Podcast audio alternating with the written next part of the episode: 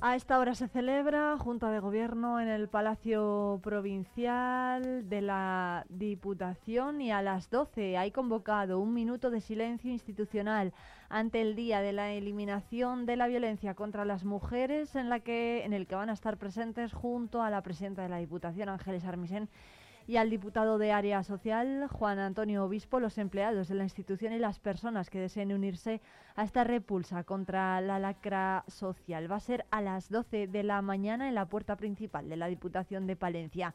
Y a la una y cuarto en Saldaña, la cooperativa Lacto Unión eh, va a estar en el polígono industrial con el delegado de la Junta, José Antonio Rubio, que va a asistir a la entrega de diplomas de la cuarta edición del curso de personal técnico de en ganadería para mujeres.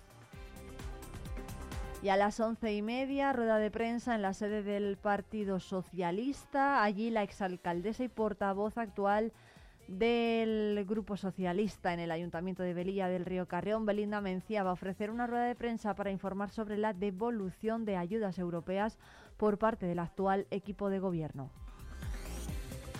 Y la alcaldesa de Burgos, Cristina Ayala, desde las eh, pasadas elecciones municipales del 28 de mayo, va a intervenir hoy en un encuentro del Foro de Debate de Payanca en el marco del ciclo España 2050, en el que va a analizar el papel de la política municipal en nuestro país. En ese, ese encuentro se va a llevar a cabo en un formato de almuerzo coloquio que se va a desarrollar en el Casino de Palencia a partir de las dos y media de la tarde.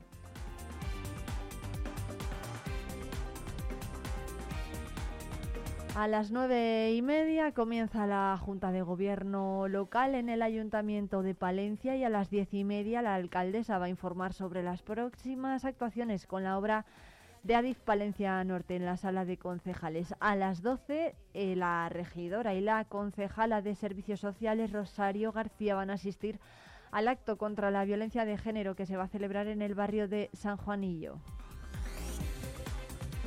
A las 6 de la tarde, Miriam Andrés y de nuevo Charo García van a asistir a la representación de la obra Francisca dentro de los actos programados por el ayuntamiento con motivo de esta jornada.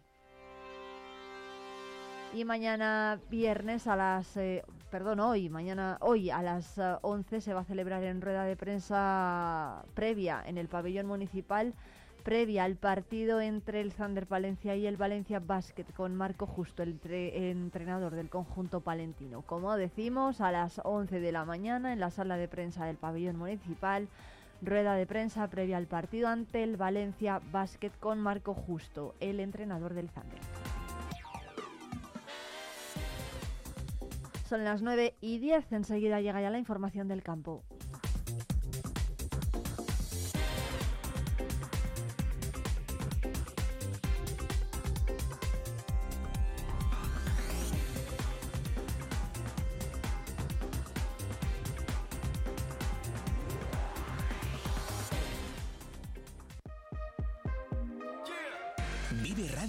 En el 90.1 de tu FM.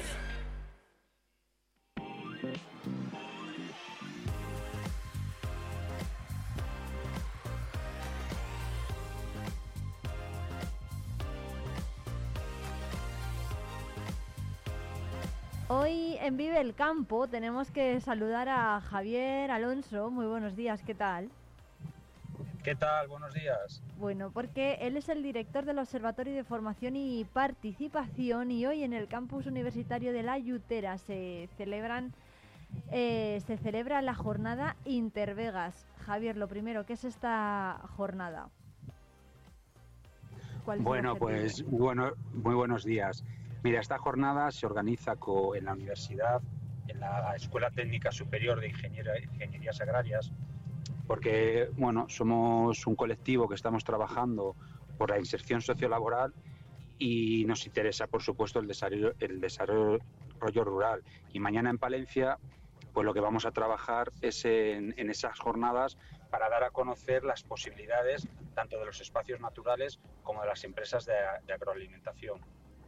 Bueno, cuéntanos cuál es el objetivo de, mm, de un, de un acto de este tipo porque se pretende por un lado bueno pues eh, fomentar el trabajo respetuoso con el medio ambiente y las prácticas sostenibles verdad claro nosotros desde el trabajo que estamos haciendo, creemos que Castilla y León tiene unas oportunidades laborales muy importantes vinculadas con un patrimonio natural y un patrimonio agrológico que es muy destacable.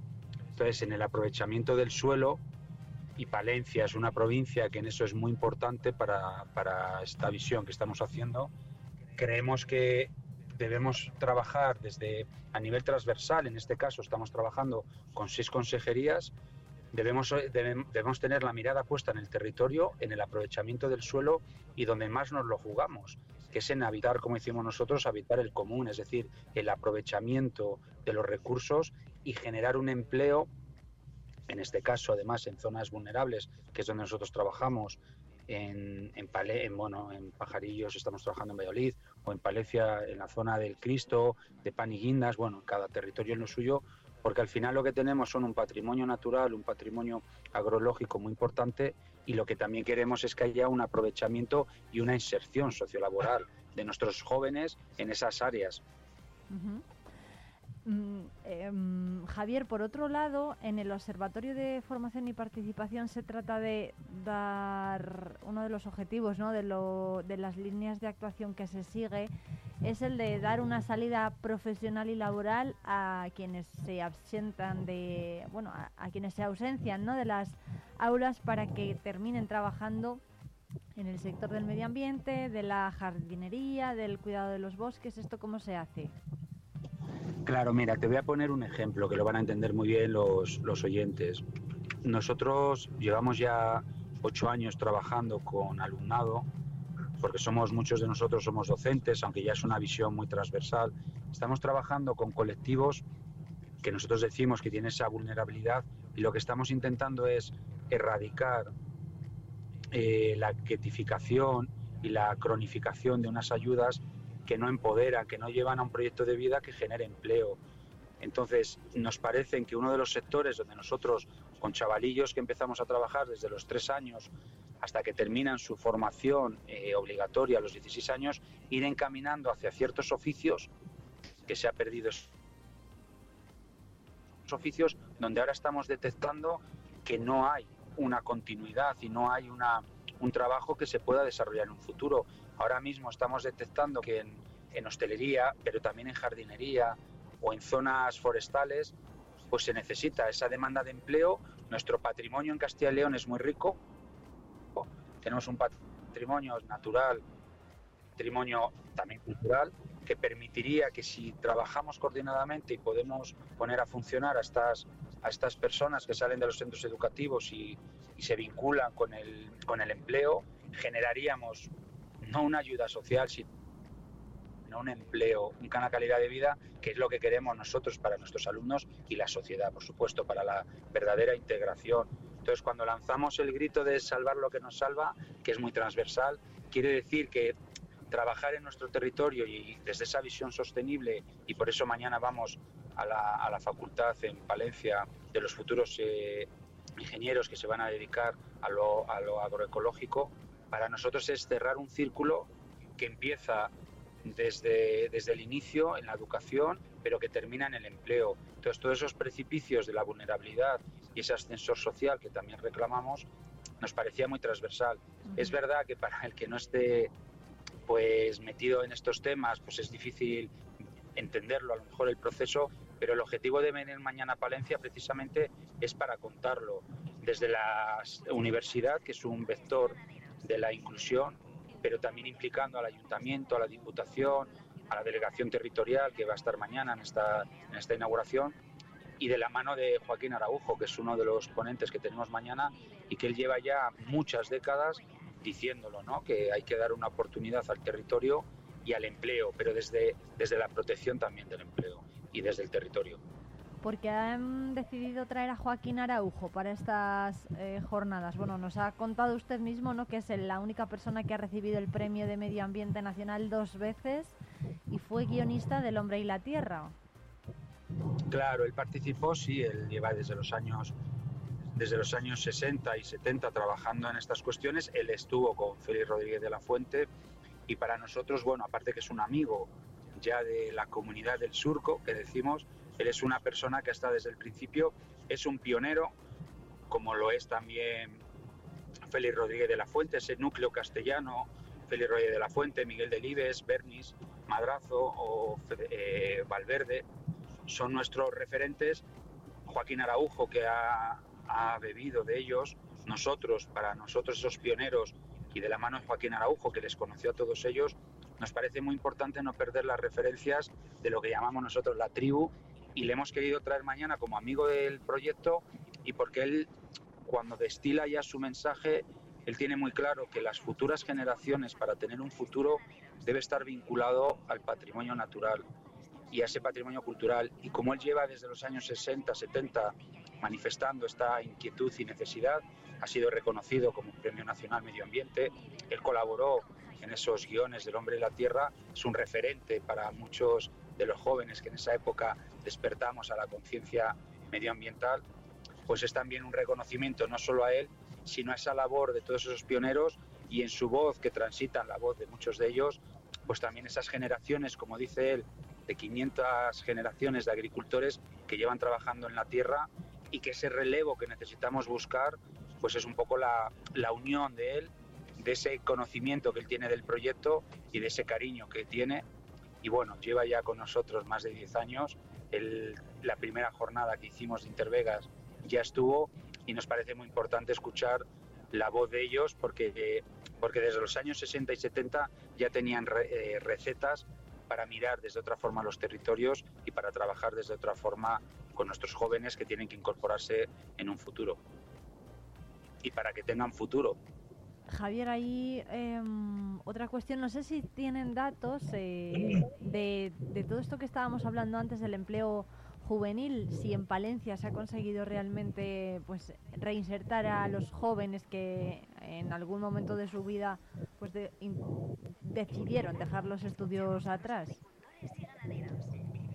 Claro, nosotros estamos empezando, estamos empezando a trasladar el proyecto que comenzó en nuestras áreas de, de trabajo, que era la zona de pajarillos, y en Palencia nosotros estamos empezando a hacer ese análisis y ese estudio, ese estudio transversal, porque estamos participando con seis consejerías, estamos empezando, mañana de hecho es la puesta de largo con las consejerías, con la universidad aquí en Palencia, con el ayuntamiento y diputación, y en ese análisis que tenemos, los datos que se extrapolan es que ahora mismo tenemos más de un 10% de absentismo tenemos un, problema de cronificación de, los, de, la, de la ayuda y en ese, en ese acercamiento que estamos teniendo a Palencia, que posteriormente será también en Salamanca, lo que estamos es mañana empezando el camino, el recorrido, y en breve, lógicamente, tendremos ya pues, todos estos datos para manejarlos, igual que tenemos la experiencia de hace ocho años, cuando comenzamos esta labor en el barrio de Pajarillos, el objetivo es que en Palencia ya podamos tener un informe que nos sitúe en el trabajo, en la realidad y sobre todo en el rumbo, porque lo importante es canalizarlo, como llevo diciendo todo el rato en esta entrevista, canalizar a nuestros jóvenes hacia un empleo de, de calidad, por supuesto, en sus condiciones laborales, pero también hacia un empleo en aquellas áreas que se están despoblando y donde no hay un relevo generacional, como sí lo ha habido en esas 500 generaciones que nos dicen los expertos que lo ha habido. ¿Cuál cree que es el problema para que falte esa, ese relevo generacional, Javier? Bueno, pues una de las cuestiones es el, no haber una planificación. Los oficios, eh, muchas veces lo hemos escuchado y nos lo dicen, hay oficios que no están teniendo un relevo. Si anteriormente había un aprendizaje, bueno, por supuesto hace mucho tiempo era de entre familias, ¿no? Que se iban enseñando las formas de trabajar, Hoy en día, bueno, pues todos sabemos que hemos sufrido desde los años 60-70 una transformación de nuestro tejido industrial. Pero es verdad que si algo ha quedado a lo mejor descuidado es ese aprendizaje de los, de los oficios, esa demanda que existe. Bueno, sobre todo oferta, demanda, demanda tendría que haber, pero, pero sí que vamos detectando que a lo mejor no se ha afinado y que la formación tiene que estar relacionada con las necesidades y ha habido, bueno, pues por supuesto no es criticar nada, pero sí que ha habido a lo mejor una necesidad de tener mayores títulos universitarios, que era necesario, pero no descuidar a ciertas poblaciones que, que pueden acceder a esos oficios, pero lo que se trata es de darles una formación que debería surgir, como hay otros modelos en Europa, ya en la secundaria. Nosotros tenemos una formación en secundaria que termina a los 16 años, pero sí es cierto que se podría hacer una traslación empezar a canalizar esa enseñanza de oficios que están desapareciendo, o ese cuidado de los territorios o de, o de los oficios relacionados con lo agrario, y en eso estamos metidos. Una de las conclusiones a las que dentro de un año, cuando emitamos el informe del observatorio, precisamente irá por ahí. ¿Cuáles, cuáles son esas necesidades que nosotros más o menos las intuimos por lo que estamos ya analizando en estos informes preliminares, pero bueno, dentro de un año sí que podremos hacer esa presentación de ese informe final, pero sí que estamos viendo que hay oficios que se, se están, o sea, no va a haber un relevo generacional. En el campo no va a haber un relevo generacional en algunos sectores relacionados con lo, con, con lo forestal y ahí es donde nosotros queremos incidir y precisamente tenemos alumnado que sí está interesado. Entonces, bueno, este trabajo transversal terminarlo en esa línea, ¿no? En esa es un por supuesto son procesos a medio plazo. Esto no va a ser inmediato, pero bueno, sí con esa experiencia que ya que llevamos en hace ocho años, trasladarla aquí en Palencia con la realidad de Palencia y mañana lanzar pues ese, ese inicio del recorrido. Javier, ese relevo que dice de los jóvenes que sí que están interesados en según qué puestos, eh, ¿en qué carreras están interesados estos jóvenes a los que se refiere? Pues mira, nosotros estamos viendo que hay necesidad de trabajar jardinería, en regeneración de espacios naturales, en, eh, en lo forestal. Está, nosotros vamos a tener una problemática en nuestra comunidad que es desgraciadamente los efectos del cambio climático y los incendios descontrolados, como estamos viendo esos efectos meteorológicos. En el tema de la, de la costura, nosotros estamos lanzando un proyecto de la, pues, pues, mercados de segunda mano de ropa, de ropa reciclada, customizada. Entonces, esas demandas que estamos viendo, que no son solo relacionadas con, con las ingenierías, sino con lo que llamamos ante, antiguamente los oficios, estamos viendo que por ahí va. Y lo que estamos detectando además, por ejemplo, otra problemática en la, en la restauración, en la hostelería, ahí va a haber una dificultad de, de, encontrar nichos de, empleo. Bueno, pues esa, sabiendo, en nuestro caso como Intervegas o como Observatorio de Desarrollo Rural, la Comisión, sabiendo qué necesidades va a haber con esa problemática del cambio climático y con esos fenómenos meteorológicos que ahora mismo pues están, como sabemos, pues desatados, pues el ir viendo cómo ir canalizando, con qué formación y en qué transición lo vamos haciendo. Entonces por ahí es donde estamos intuyendo las necesidades de demanda. Bueno, pues Javier Alonso, director del Observatorio de Formación y Participación y, e impulsor ¿eh? de estas eh, jornadas intervegas que llegan hoy al campus de la Yutera, muchísimas gracias por atendernos. También van a estar en paredes de Nava. Ha sido un placer y muchas gracias por visitarnos hoy en Vive el Campo.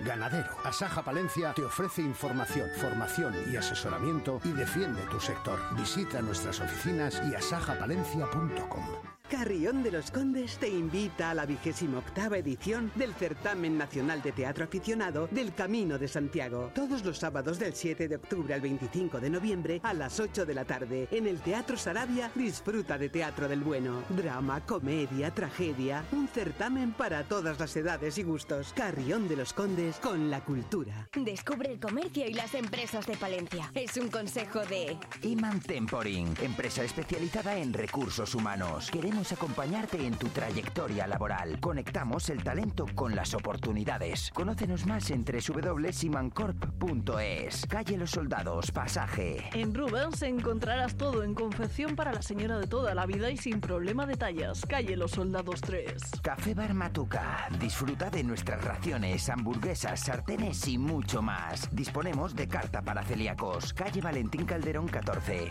Descubre tu comercio.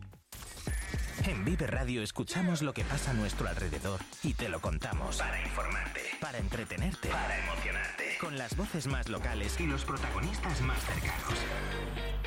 Vive tu ciudad, tu provincia. Vive su cultura, su música, su actualidad, su deporte, sus gentes. Vive lo tuyo. Vive tu radio. Vive Radio. Palencia 90.1. Palencia en acústico. Con Samuel García.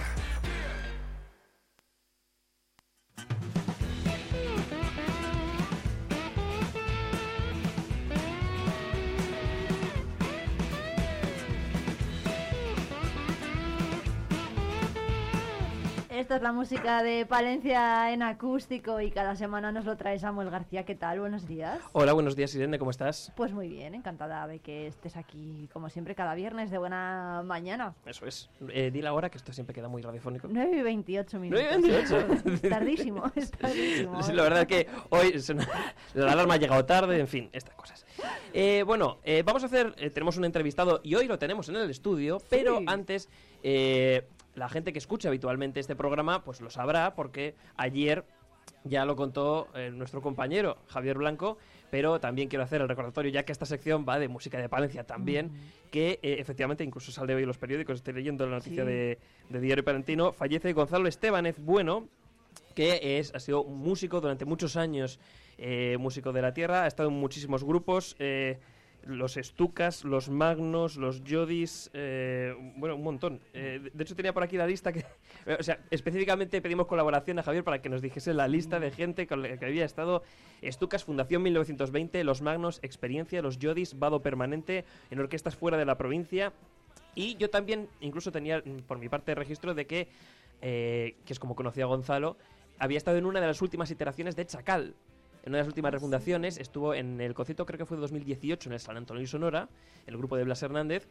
En una de estas reuniones estuvo allí eh, como bajista y teclista colaborando con, con el grupo. O sea que ha estado muchísimos años, incluso ya en esta última etapa de su vida, eh, muy activo y muy ligado al mundo de, de la música. Eh, ha fallecido, si no me equivoco, a los 75 años. Y así que bueno, la sección evidentemente va en su memoria y descanse en paz y un abrazo a la familia que también tiene familia muy musical. Eso, eso es, ¿no? Es toda ella, la familia Estebanez, una familia de músicos. Ahí tenemos a Ana Estebanez, que fue profesora del conservatorio, también directora.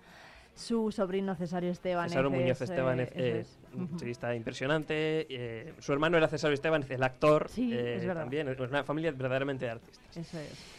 Hecha esta pues, mención obligada por la actualidad, Por cierto, que Javier Blanco es el que firma ¿eh? el reportaje que se publica hoy en Diario Palentino. Así está, que, con foto incluso de Gonzalo más, más joven. Como es habitual, hoy tenemos invitado y qué mejor que hacer. Mejor, normalmente hago una presentación creativa, normalmente, o intento buscar ahí una descripción del, del invitado, pero hoy voy a dejar que hable por él su música. Solamente diré que es palentino, que es cantautor, eh, que- y que hoy, siendo Black Friday, no se me ocurrió un mensaje más bonito que traerle, porque no le hago muy fan del Black Friday, ahora lo contaremos por qué. Eh, vamos a contar mucho de su música, de su último disco, pero y de su último single que ha salido hace muy poquito, pero esto no sé si le va a gustar, pero yo lo voy a hacer porque es la, la manera de acceder el oyente a, a su música. Eh, ¿Alguna vez has dado de comer a las palomas? Así en general, dices. Sí. Mm, Sí, ¿no? Supongo, de pequeña. Bueno, pues no sé si te, se te van a quitar las ganas. Escucha, este, por favor, que la gente pido disculpas. Hay algún taco, hay algún improperio. A esta hora de la mañana a lo mejor hay alguien que se siente ofendido, pero eh, que escuche la letra atentamente. Los llantos del crío de arriba, el kikiriki de mis días, la obra en el piso de al lado que empieza y ya nunca termina. El aire que no hay quien respire, me fijo que nadie me siga. Los coches, las motos, las sirenas de policía. Me meto en el metro con toda esa gente que nunca me entiende. Señora, déjeme salir, cojona, qué prisa que tiene. Y el pibe que va con el trap en el móvil. Si alguien se le ocurre gritar una sola vez más gol, lo mato. La publicidad que me grita al oído que debo comprarme mil mierdas que nunca he querido y ahora están de oferta. Seguro que no quieres otro seguro. Mira que conozco a unos a los que una vez les forzaron la puerta. Les quitaron las joyas, el iPad del coche, los niños, la abuela y el cobre y se llevaron la colección de cascos de Star Wars. Los predicadores que están en la plaza cuidando al rebaño esperando que llegue una persona hecha puta mierda. El curro que roba mi tiempo, mi sangre, mi gente, mi vida. La garra sombría del reino que me recuerda que aquí nadie es libre ni puede ser libre jamás. Que hemos nacido, crecido y vivido en una puta celda. La vida que no es para mí porque nunca quise competir en el juego de sobrevivir y trepar por la cuerda. La tía que pasa de mí, aunque todo apuntaba que sí, pero no, pero no, pero no, pero no, joder, siempre que no. ¿Y dónde encaja mi voz? En este coro de palomas. La canción se titula Pierdo mi voz y él se llama Marco Vacío. Bueno, ¿qué tal, Marco? Muy buenos días, lo tenemos aquí en el estudio, ¿qué tal? Buenos días, eh, muy bien, muy bien. Despierto. acércate más al micro, ¿Ah? no seas tímido, que no se te escucha. Por aquí. Bueno, nos ha dicho Samuel que esta es tu canción fetiche, que te la piden Sí. muchas veces. ¿Qué crees que consigues con esta canción para que conecte tanto con la gente que, que viene por primera vez? Mm, Que la escucha por eh, primera eh, yo creo que en pr- en primer lugar es, es como muy, muy transversal, ¿no? En cuanto a que habla de, al final, de cosas como del día a día que, que es, es muy fácil sentirse identificado con, con ese hartazgo. Pero creo que al final es una cuestión de, mira, este tío está diciendo un montón de cosas súper rápido una detrás de otra y ahora de repente empieza a hacer como, como ruido de palomas, canta como con, con el... curr, Y, y la gente se acaba quedando eh, con eso. No lo sé, supongo. Oye, A mí no me gusta tanto como al resto de gente. ¿No? No- Nos lo ha hecho en directo, ¿eh? El- Eh, Sí, sí. Ese gratis.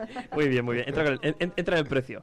Eh, bueno, Marco, buenos días. Eh, no- Marco Vacío nos va a presentar su último single, Invierno, que escucharemos en unos minutos, pero antes, Marco, primero nos hemos quitado el tema de las palomas para enganchar a la gente, porque sé que él es la que le piden todo el rato, y por eso decía, digo, bueno, vamos a comentarlo al principio y luego ya entramos un poco en profundidad. Vamos a recomponer tu historia para lo que necesitamos tu ayuda. Cuéntanos en primer lugar, ¿a qué edad te empiezas a interesar por, por tocar música, por cantar? Eh, Cantar, cantaba desde pequeñín ahí en, viajes de coche, ¿no? Eh, que pusieran ahí cintas. mm, mi madre me ha contado eh, que lo primero así eran canciones de, de Rosana, eh, Pablo Milanés, cosas así, que, que las cantaba, o incluso de, de cantautores de estos, eh, no sé, Víctor Manuel y, y- Mm. y Peña de ese tipo. Y, y canciones así melosas que me, que me cantara en el coche y que, mi madre dijera, "Ah, pues este chico, este chico tiene, tiene oído, canta bien. Y, y me apuntaron, de hecho, que con, no sé, tres años o por ahí, a una academia de musical que... ¿Con que- tres años? Sí, Ostras. no, no voy por ahí, ¿eh? no sé exactamente, puede que fueran cuatro. No voy a decir tampoco el nombre por si acaso sigue en pie, porque fui el, el primer día y claro, era todo gente, gente mayor, yo era un, un mico y, y me debía aburrir y entonces lo que hice fue cargarme una tecla de un teclado el primer día y el, y el profesor en toda su capacidad de, de gestionar a un alumno pequeñito eh, me echó y, y dijo que este niño no lo volvieran a traer a clases. Y ese fue el final de mi carrera musical hasta por lo menos 10 años después, que yo que sé, 14 años o por ahí, pues estás escuchando eh, rock, heavy punk. eh, también me gustaba mucho el, el- el grunge, las bandas estas de Seattle, Nirvana y todo eso. Y dije, ah, pues yo también quiero hacer esto. Y me, y me puse a tocar con la guitarra y a hacer canciones. En realidad empecé a componer desde el principio. Casi de forma autodidacta, entonces. Sí, completamente autodidacta. Yo he, he dado igual dos clases en toda mi vida de esto de música. Fíjate, ¿eh? Eres eh, palentino, pero Mm. a los 18 años me contabas que te vas a Madrid, no sé si motivos personales o académicos Eh, o un por- de todo. Porque en aquella época aquí en, en Palencia lo único que podía... Yo tenía muchos amigos que tocaban, casi, casi todos, un grupo muy nutrido de amigos que casi todos tocaban algún instrumento y montaban bandas, pero las opciones eran punk, heavy o ska. Entonces, eh, a, a- mí me tiraba ya otros derroteros y, y- y siempre me interesaba como hacer una cosa distinta, una cosa un poco personal, un poco rara. Entonces me, me fui a Madrid eh, pensando que allí podía montar una banda interesante. Eh, has estado en Madrid, eh, en- porque ahora Marco Vacío es solista, pero has tenido muchos años de formar parte de distintas bandas. Tenemos Hmm. al menos registro de la que creo que es, si no, no me corriges, la última de ellas. No esperaba para nada oír esto aquí.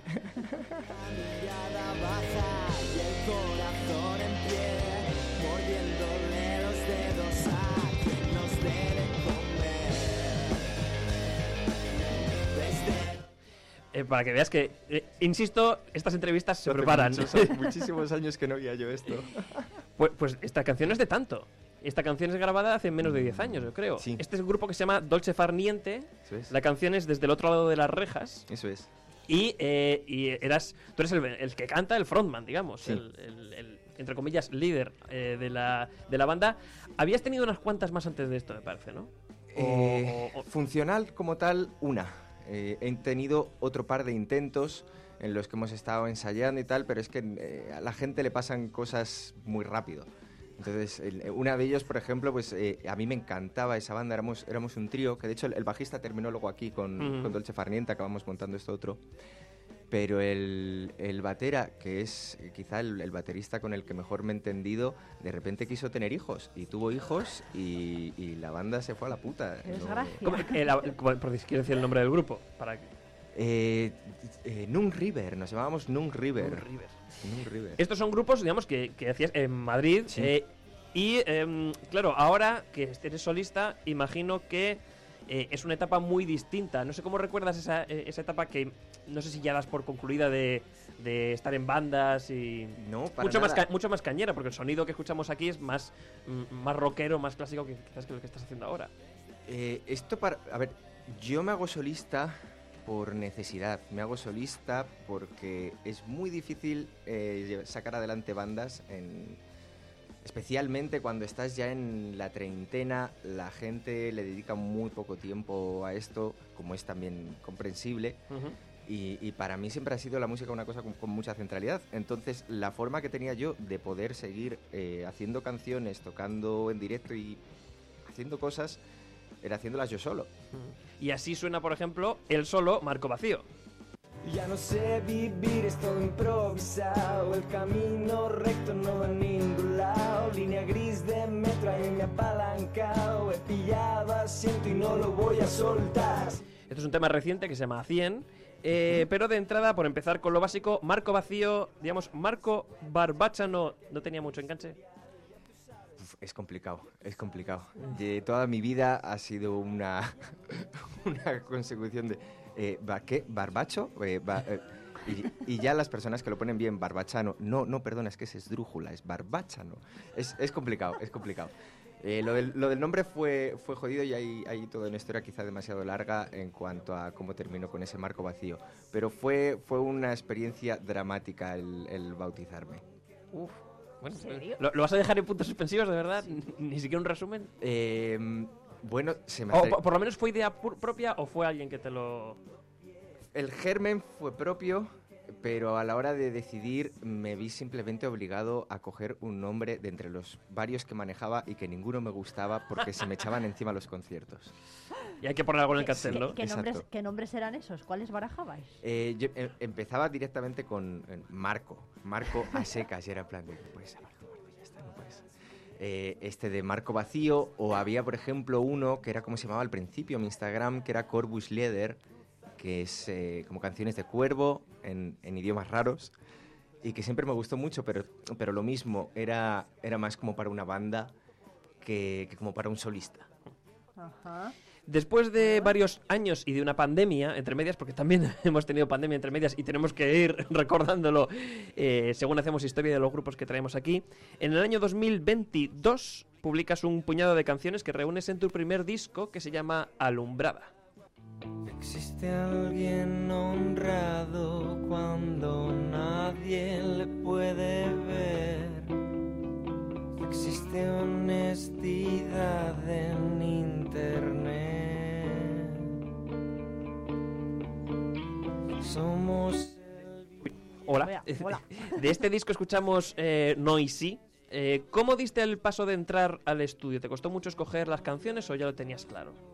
Mm, Hice en realidad un- una recopilación de las que más me gustaban en el momento. Sí tenía claro que quería s- hacer un disco no muy largo, en parte porque, bueno, iba viendo que los, los lapsos de atención, la capacidad de atención iban bajando y en parte porque tampoco tenía mucho dinero, entonces intenté hacer algo eh, con ocho canciones y, y bueno, cogí como las ocho que más me gustaban en el momento y que Mm. no habían sido seleccionadas para el anterior disco que solo existe en mi disco duro.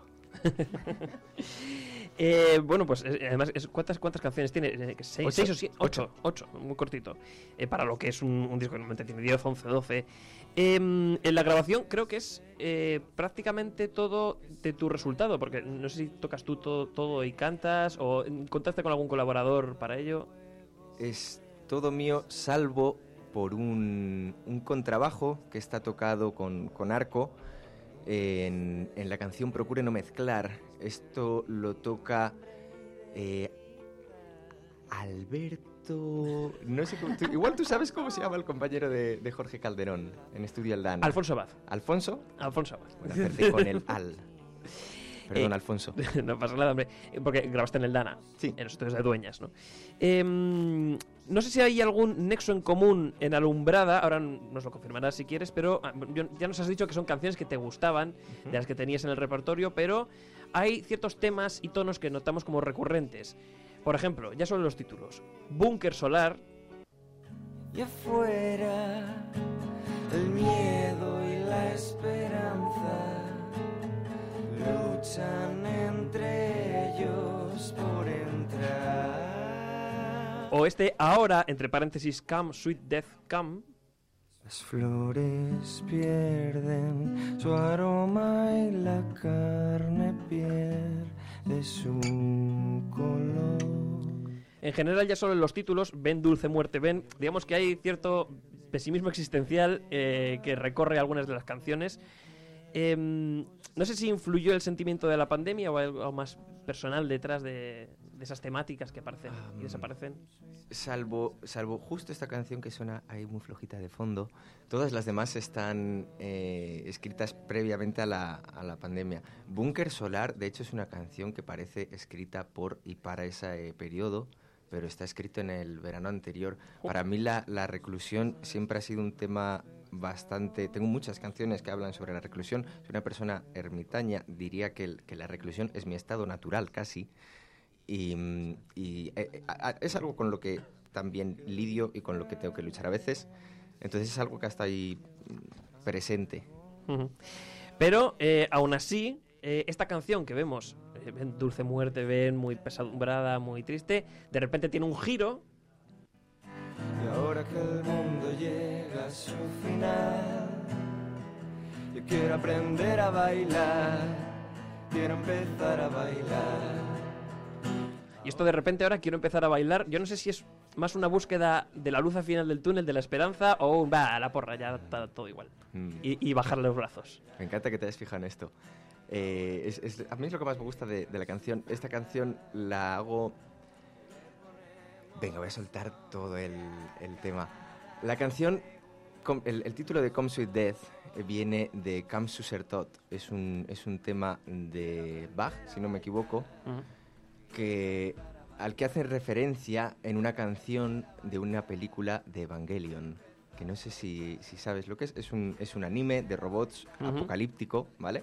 Entonces, eh, la canción es bonita, alegre, recuerda muchísimo al, al Hey Jude de los Beatles, que incluso algo de eso ha permeado en, en- en esta canción. Y, me apetecía hacer mucho una canción mm, en esa línea, como apocalíptica, pero con algún tono como alegre.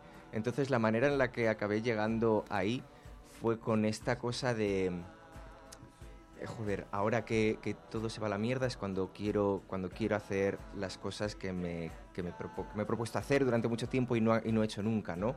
Eh, cuando, cuando quiero ser mi mejor versión, este tipo de, de, de cuestión que, que al final pues acaba llevando al... em, solo queremos hacer o solo, o solo le damos importancia a ciertas cosas cuando ya no puedes hacerlas, cuando ya las vas a perder, ¿no? Este, este sentimiento. Marco Vacío es con quien estamos hablando esta mañana en Palencia en Acústico, en Vive Radio. Em, bueno, también hay espacio para la mirada crítica a la vida moderna en tus canciones de Alumbrada, por ejemplo, el consumismo y las nuevas tecnologías. Y sí, se viene algún taco más, ya lo siento. Tengo cerebro y no quiero pensar, quiero dinero y abro el Instagram y a la mierda el disfraz. Si el cáncer se ha vuelto ya tan terminal, que todos los sueños que hay los tienes en casa mañana con Amazon Prime, pues eso, eh, que tú, tú muy de Black Friday no eres, ¿no? Entonces, decíamos. Eh, tampoco le... No compro mucho en general.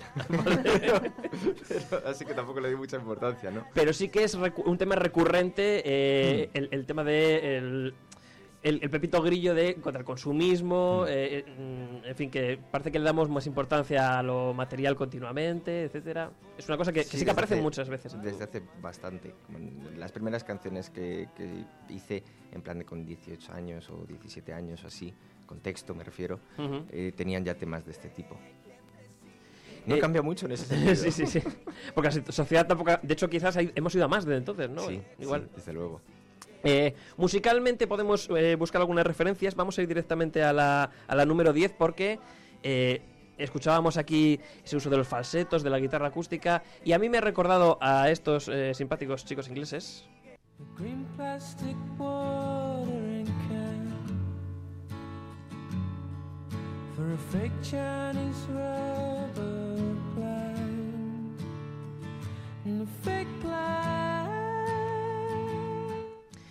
Eh, Radiohead. Creo, creo que te gustan y yo lo he visto luego. eh, o sea, me recordaba mucho tu música Radiohead y luego he visto que en tus redes sociales subías versiones de Radiohead. O sea, los Hmm. tienes ahí muy, muy dentro, ¿no? Sí, esto, esto el- lo extraño es que yo les he conocido, bueno, o más bien les he mamado tarde. Yo eh, tuve, en- cuando tenía 16 años así, tenía un, un- ¿cómo se llaman estos? ¿Minidisc se llaman? Estos pequeños, Sí. sí, creo que era un minidisc. Sí. Eh, con un montón de discos ahí grabados y estaba el Amnesiac de, de Radiohead y yo estaba eh, obsesionado con Pulp Pulp Revolving Doors, que es una canción instrumental suya, súper rara, de ruido, y era lo que escuchaba para ir al, al Insti. Pero para mí durante 10 años así Radiohead ha sido eso. Eh, lo que pasa es que después eh, los conocí porque me, me- una, una persona me dijo en un concierto de mi banda que le recordaba mucho a... mm, ay, ¿Cómo se llama este? El, el- el de Aleluya. ¿Cómo se llama este? Leonard? Cohen. No, no, no, no. El, el que versionó... eh, Eh, Jeff murió. Buckley. Jeff Buckley, eso es. Que le Eh. recordaba a Jeff Buckley, gracias. Y, y lo escuché y dije, hostia, pues sí, eh, este tío y yo como que hay muchas cosas así en mi música que, que- que encuentro en la suya. Y ya a raíz de Jeff Buckley eh, entré a, a Radiohead porque leí que, que de Jeff Buckley pues habían salido la forma de cantar de Matt Bellamy en Muse, que me gustaba mucho, eh, o, de, o de Tom York en Radiohead. Que curiosamente esta canción que está sonando la compusieron eh, después de ir a un concierto de Jeff Buckley y quedarse como flipado con la forma de cantar de este hombre. Ujú. y, y- y es entonces cuando eh, Tom York empieza a cambiar un poco su forma de cantar y centrarse más en el falsete. Eh, hemos empezado con Rosana y hemos ido hasta Radiohead, ¿eh? Todo esto a través del recorrido de nuestro invitado. Para que vean que no, la música no es diversa y nos puede llevar a caminos insospechados. Eh, las dos últimas, porque ya vam- vamos arrastrando el, el tiempo, eh, te voy a poner la 11 aquí ya directamente al delante de nuestros oyentes, eh, para que la gente también vea que tú estás muy vinculado a los micros abiertos. Es quizás donde te has desarrollado más. Primero en Madrid, has pisado un montón. el, eh, has tocado, por ejemplo, el Libertad 8, que es un bar mítico también de cantautores, y en otros tantos. Y aquí en Palencia, en el, que hay, que es el Domingos en Cantantes, fundamentalmente. Em, y ese contacto directo con el público, digamos que en- en- hemos visto, claro, una cosa es la producción del disco, pero cuando tú estás solo con la guitarra también es una parte muy importante de tu música, ¿no? Sí, desde luego. eh, yo, en realidad eso es lo normal y lo común. Lo extraño es cuando, cuando te pones a crear como el artificio de la grabación, ¿no? Eh, lo normal es, es tocar con una persona delante, con gente delante. De hecho, a mí me cuesta horrores grabar porque de alguna manera, y, y creo que es por eso, de alguna manera creo que si no veo un público, si no veo una persona a la que estoy cantando, no consigo sacarlo igual de bien. Eh, en algún momento espero aprender, pero de momento es algo que me, que me cuesta. Dos rápidas. Una, eh, decías en Domingos en Cantantes el otro día que al margen de tú hacer tu propia música, estabas eh, buscando a gente para hacer, eh, digamos, impartir clases de escribir canciones. Esto es muy interesante. Eh, ¿Tú crees que cualquiera realmente puede, puede escribir una canción? Eh, sí, en, yo en los, en los talleres en los que he estado ha habido personas que, que estaban a duras penas siendo capaces de, de poner acordes ¿no? y, y mantener el ritmo. y, y sus canciones hacían y al final siempre le encontrabas algún tipo de, de gracia, aunque sea en el concepto que han traído o en alguna frase o algo así. Eh, si, si- si la persona que quiere eh, aprender a hacer canciones se siente cómoda con el instrumento, entonces ya eh, maravilla. Pero aún luchando contra él, eh, con una sola cuerda se pueden hacer Mm. canciones. Pues Marco Punto Vacío en redes sociales, en Instagram, por ejemplo, por si, por si alguien quiere aprender a hacer canciones, pues Marco le puede, le puede enseñar, eh, imagino que a un módico precio. Y eh, ahora sí, nos hemos guardado para el final, para escuchar más atentamente, la última canción, Invierno, es tu último single, la has sacado hace apenas unos días, eh, que yo, a mí personalmente he de decir que es la canción más bonita que yo te he escuchado, o sea, es un tono mucho más relajado, más, más tranquilo. Eh, si nos quieres presentar la canción antes de, de escucharla en su plenitud.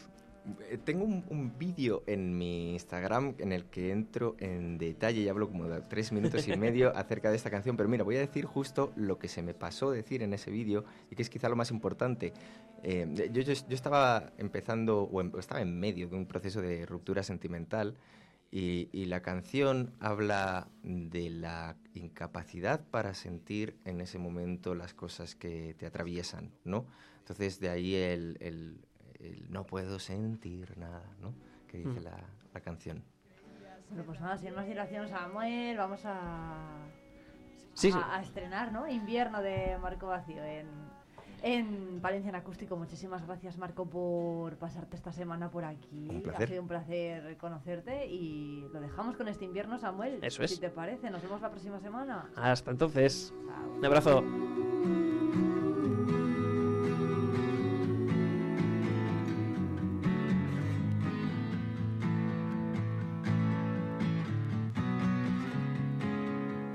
Huellas tras de mí, atravieso la nevada. No puedo sentir nada.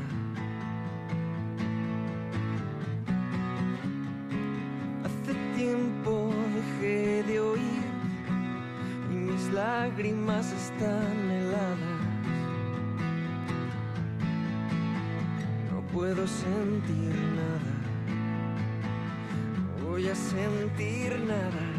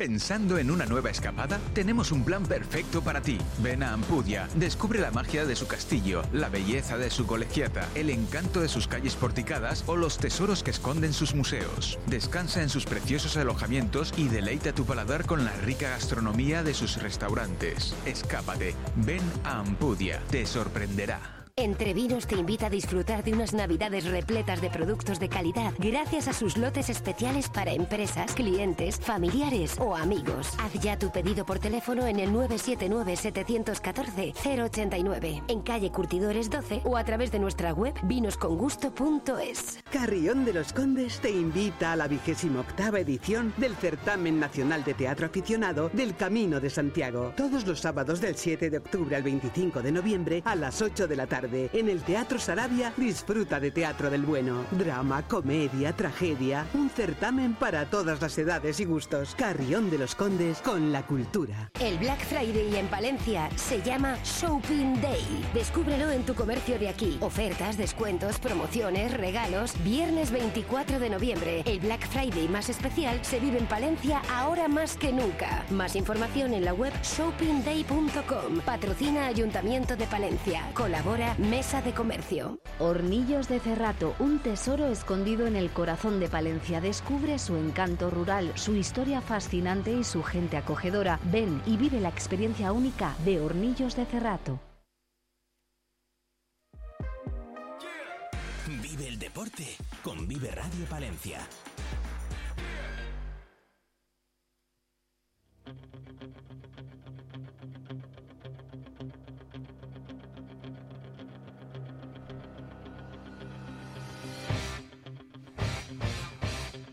Rápidamente abrimos página deportiva porque ya se conocen los finalistas a los premios del deporte palentino. Ya hay nominados y los tenemos hoy en Vive Radio a los tres en el estudio. Oscar Usillos, ¿qué tal? Buenos días. Hola, buenos días. Bueno, ¿cómo estás? Lo primero. Bien, nada, eh, contando los, eh, los días, pues bueno, para, para esa gala, que lamentablemente, como ya eh, hace eh, unos cuantos días anunció Diario Palentino que no iba a poder estar por compromisos de trabajo, estaré del 2 al 22 de diciembre en Sudáfrica con la selección española entrenando, entonces, pues bueno, lamentablemente pido disculpas por, por mi ausencia, pero bueno, desde aquí, pues un abrazo a a todos, eh, a, lo- a todos los eh, eh, participantes y nominados que, que tengan la mejor suerte del mundo y que ganen mejor. Bueno, eh, Oscar Usillos ya ha conseguido este galardón. Veremos si se lo lleva Germán de la Puente este año. ¿Qué tal? Buenos días, Germán. Acércate al micro, por favor. Bueno, buenos días. Muchas gracias por venir. Bueno, que hoy- hay que decir que al teléfono tenemos también a Isabel Nieto. Buenos días. Hola, muy buenos días. Isabel, muchas gracias a los tres por atendernos esta mañana de viernes. Bueno, ¿qué os parece la gala de este año? Lo que hay, lo que hay previsto y hay que decir también que los oyentes nos pueden decir para ellos quién es el deportista palentino del año en el 669 22 78 75. Nos pueden ma- mandar un WhatsApp a, a, a ese número de teléfono o una nota de voz. Hay que decir que bueno, es grandísima la trayectoria de estos tres deportistas. Pero bueno, yo no sé si os eh, admiráis los unos a los otros, ¿no? Entre los tres. Hombre, pues yo creo que sí, al final eh, cada uno tiene su, eh, su trabajo o su deporte individual, cada uno tiene sus características, pero al final yo creo que todos eh, eh, luchamos por lo mismo, que es eh, superarnos día a día en, en lo que viene siendo nuestro, nuestro deporte. Entonces al final cada uno tiene sus características y cada uno al final tiene unas cualidades. Entonces pues eso, eh, son deportes completamente diferentes y cada uno, pues como bien he dicho, tiene sus campeonatos. eh, en este caso, eh, Isabel ahora hace, hace poco estuvo con la selección española que logró el, ser campeona del mundo con, por equipos. Eh, yo en mi caso, pues eso, vengo de también un año de estar eh, en otras competiciones internacionales con la selección, de, de quedar eh, dos veces cuarto de Europa, pues bueno, al final y bueno, pues, aquí eh, es- estamos subiendo todo el día la, montaña haciendo grandes gestas al final, eh, eh, en tanto en la montaña palentina como eh, a nivel nacional. Entonces, pues bueno, cada uno al final tiene su, su trabajo, su forma de, de hacer su deporte y, cada uno tiene sus logros. Entonces, pues el jurado tendrá que, ver quién es este año el, el mejor deportista palentino y bueno, y en, el- en los diferentes galardones también entidad y, y colaboradores. ¿Qué os parece el panorama? Bueno, ¿qué tal ha ido en, el- en lo deportivo Palencia en, en este año? Germán, por ejemplo. Bueno, lo primero decir que para mí es pues, un orgullo estar aquí entre el, el seleccionado a la Gala de los Deportes Palentinos. Me parece increíble estar con Óscar y con Isabel. el deporte que yo practico en cierta manera es minoritario y es mucho más difícil de valorar, pero aún así yo creo que no alcanzo el nivel que tienen ellos, digamos, en una competición española. Luego, pues el deporte palentino, pues yo creo que ha ido bastante bien. No sé, se podría mejorar. Está el tema del baloncesto y, y, bueno, pues luego estamos nosotros, entre otros muchos que seguro que no vienen a la gala, pero que son igual de buenos. Yo tengo un montón de amigos que practican el deporte de una manera muy apasionada y eso para mí es casi lo más importante. Bueno, además Germán ha recibido últimamente otro premio, ¿no? Regional a la mejor actividad de alpinismo por la primera repetición de Amore eh, Ombra en Dolomitas. Eh, bueno, ¿qué, ¿cuáles son los parajes favoritos para Germán de la Puente? Para A ver, primero vamos a voy a hablar un poquitín del tema del premio. El, el premio es realmente una actividad súper difícil y creo que es la primera repetición a nivel mundial de una vía de mixto muy difícil y con pocos seguros, pero también tengo que decir que escalo con un amigo de Logroño, que él vive ahí en el anonimato y seguramente sea uno de los mejores escaladores de hielo del mundo y, y lo he dicho en muchos sitios y me sigo reiterando en ello. Y luego el tema de los parajes favoritos, pues uno de mis parajes favoritos es nuestra montaña palentina y principalmente el Curavacas, que como he explicado en otras entrevistas, pues forma más hielo que el resto de las montañas porque, porque la roca es el conglomerado, no absorbe la humedad y entonces el agua que escurre se congela y pues todos los inviernos me lo paso bomba allí. Bueno, al teléfono está Isabel Nieto, que está muy callada. Isabel, ¿qué te parecen a ti Oscar Usillos y Germán de la Puente como rivales sanos ¿no? en, esta, en esta puja por hacerse con el premio a deportista palentino? Hay que decir que Isabel, como decía Oscar, pues se ha proclamado campeona del mundo por equipos de karate, ha sido homenajeada también en el en uno de los partidos del Thunder Palencia precisamente por recibir ese, ese reconocimiento no tras esa proclamación. Isabel, enhorabuena en lo que a esto respecta y bueno, ¿qué supone para ti estar nominada? Pues muchísimas gracias. Eh, estar nominada para mí, la verdad que pues es un orgullo, ¿no? Sobre todo eso, que te lo reconozcan, porque yo creo que a todos el tema de que te reconozcan lo que haces te motiva a seguir aún más.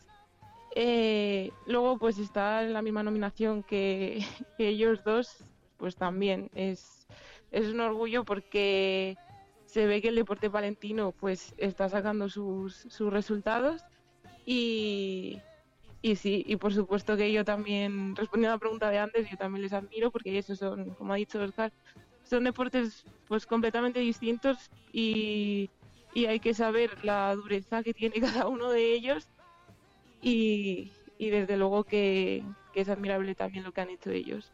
Bueno, las, eh, los nominados a mejor evento deportivo son la carrera de la San Silvestre, la Hispania Hard Enduro, el Campeonato de España de Badminton sub-11 y sub, y sub-11 y sub-19 y el Campeonato de España absoluto de squash. A mejor entidad deportiva tenemos eh, nominados al Club Deportivo Balopal, al Club Deportivo Blanca de Castilla y al Club de Fútbol Palencia Femenino. Y bueno, no sé qué opináis eh, vosotros, os voy a pedir que os mojéis un poco a quiénes daríais el premio.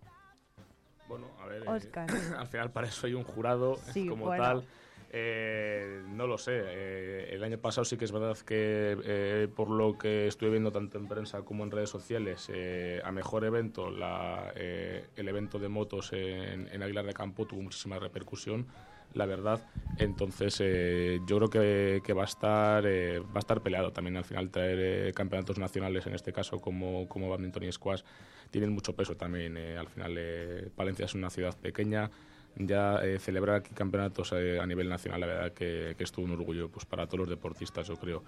Y luego, pues bueno, a, eh, a mejor club, pues bueno, ahí ya es más, es más complicado porque habrá que ver los resultados que hayan tenido al final eh, todos esos, esos equipos al final y bueno, bueno, hacer balance directamente y bueno, y en el caso de nosotros tres, pues eh, que, gane, que gane el mejor directamente. Bueno, pues que van, gane el mejor, desde luego que... lo- Bueno, Germán, no sé qué opinas tú. A ver, pues del primer tema te voy a decir que no me puedo mojar Oscar por, no se moja. Yo me puedo mojar menos todavía, porque para mojarme en una cosa así tendría que informarme primero de que han hecho todo este tipo de actividades que me has contado, que en realidad una parte de ellas no tengo ni idea. Entonces no me puedo, no me puedo mojar nada, porque me gusta que si tú hablas de algo, sepas de algo, y si yo no sé, pues que voy a hablar. Y luego en el tema del mejor deportista, pues tampoco sé muy bien cómo actúa el jurado. Si tienen que votar al mejor deportista, está claro que de los tres presentes yo soy el menos, el menos, el que menos posibilidades tiene. Si valoran otras cosas, pues bueno, ahí ya no digo nada, pero como deportista creo que ellos son mejores que yo. Bueno, Isabel, mojate. Bueno, no, yo, yo creo que tampoco. Efectivamente, yo creo que, pues sí, para mojarme también tendría que tener los papeles sobre la mesa sobre, pues eso, para poder hacer balance, ¿no? De, de lo que ha tenido cada club y demás.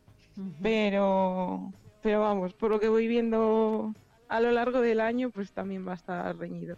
Bueno, pues nada, saldremos de dudas el 12 de diciembre a las 8 y cuarto en el Teatro Principal de Palencia. El acto este año está organizado por el Servicio de Deportes de la Diputación y va a estar presentado además por dos compañeros de esta casa, por Alba Míguez y por Hugo Cancho, compañeros de la 8 Palencia. Veremos a ver qué ocurre. Desde luego que vamos a dejar las líneas abiertas para que los oyentes nos trasladen quién es eh, para ellos el deportista palentino del año. Muchísimas gracias a los tres. Desde luego que es un trabajo encomiable ¿eh? el que se realiza tanto por parte de Germán de la Puente como de Oscar Usillos y de Isabel. Merecidísimos estos, eh, estas nominaciones al menos y muchísimas gracias por venir aquí a la radio a contarnos todo esto y a charlar con nosotros. Muchas gracias. Muchas gracias. Muchas gracias. Isabel, Muchísimas un abra- gracias. Un abrazo. Sí, un abrazo.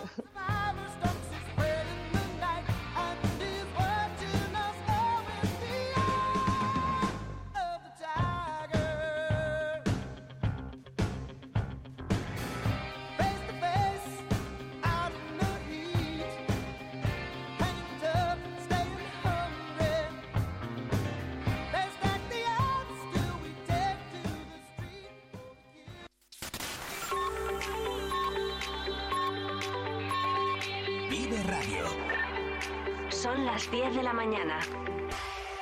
Palencia. 90.1.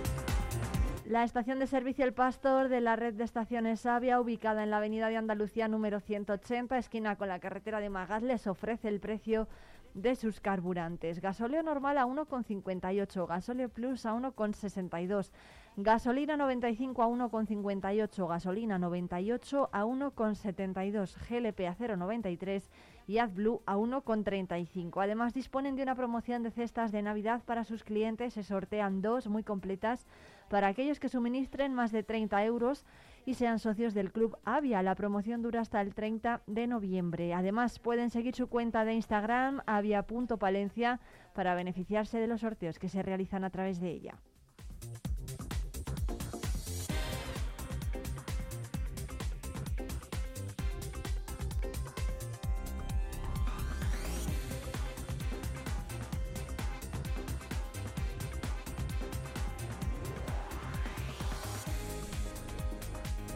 Y a esta hora continúa la Junta de Gobierno en el Palacio Provincial de la Diputación y a las 12 está convocado un minuto de silencio institucional con motivo del Día de la Eliminación de la Violencia contra las Mujeres. Van a estar presentes la presidenta de la Diputación, Ángeles Armisen, y el diputado Juan Antonio Obispo, responsable del área social, además de empleados de la institución y todas las personas que deseen unirse a, a este llamamiento contra esta lacra social.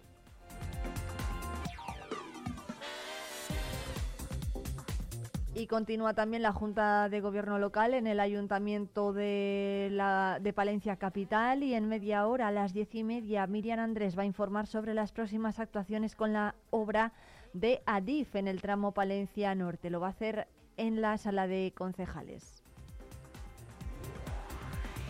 A las 12, Miriam Andrés y Charo García, la concejala de Servicios Sociales, van a asistir al acto contra la violencia de género que se celebra en el barrio de San Juanillo, en el Parque de los Derechos Humanos.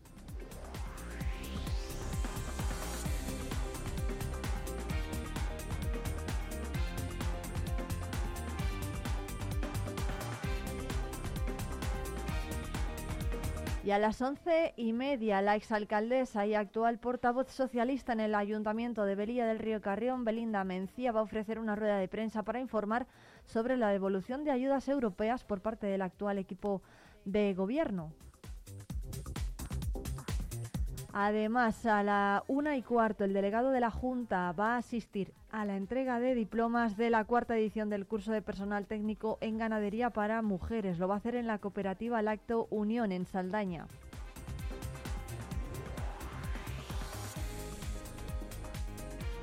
Por la tarde, a las dos y media, va a estar en el Casino de Palencia Cristina Ayala, la alcaldesa de Burgos, desde las pasadas elecciones del 28 de mayo. Va a intervenir en un nuevo, en, un encuentro del Foro de Debate Payanca en el marco del ciclo España 2050. En él va a analizar el papel de la política municipal en nuestro país.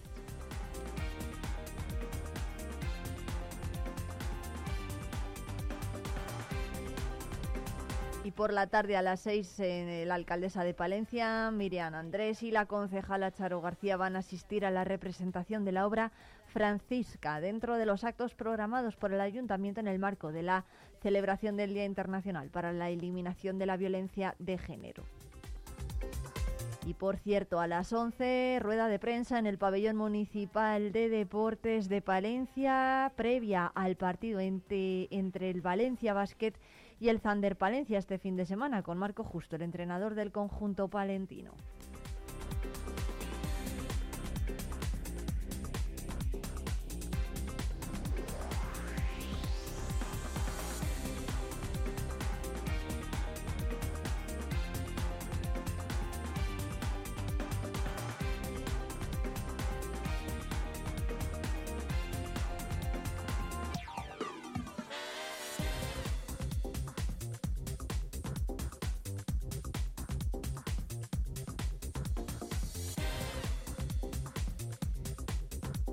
Enseguida nos vamos de ruta por la provincia. Hoy visitamos Osorno.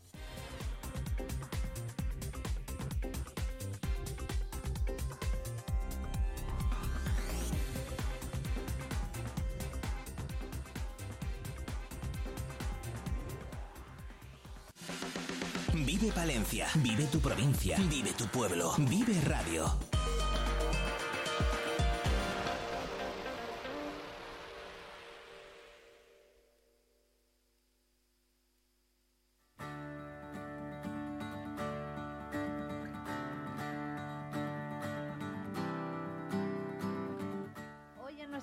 Por la provincia vamos a conocer una localidad eh, que es bueno pues conocida por yo creo todos los palentinos y que además a todos nos ha pillado alguna vez de paso por su ubicación. Les estamos hablando de Osorno y desde allí nos escucha ya su alcaldesa María Félix de Esa. ¿Qué tal? Buenos días.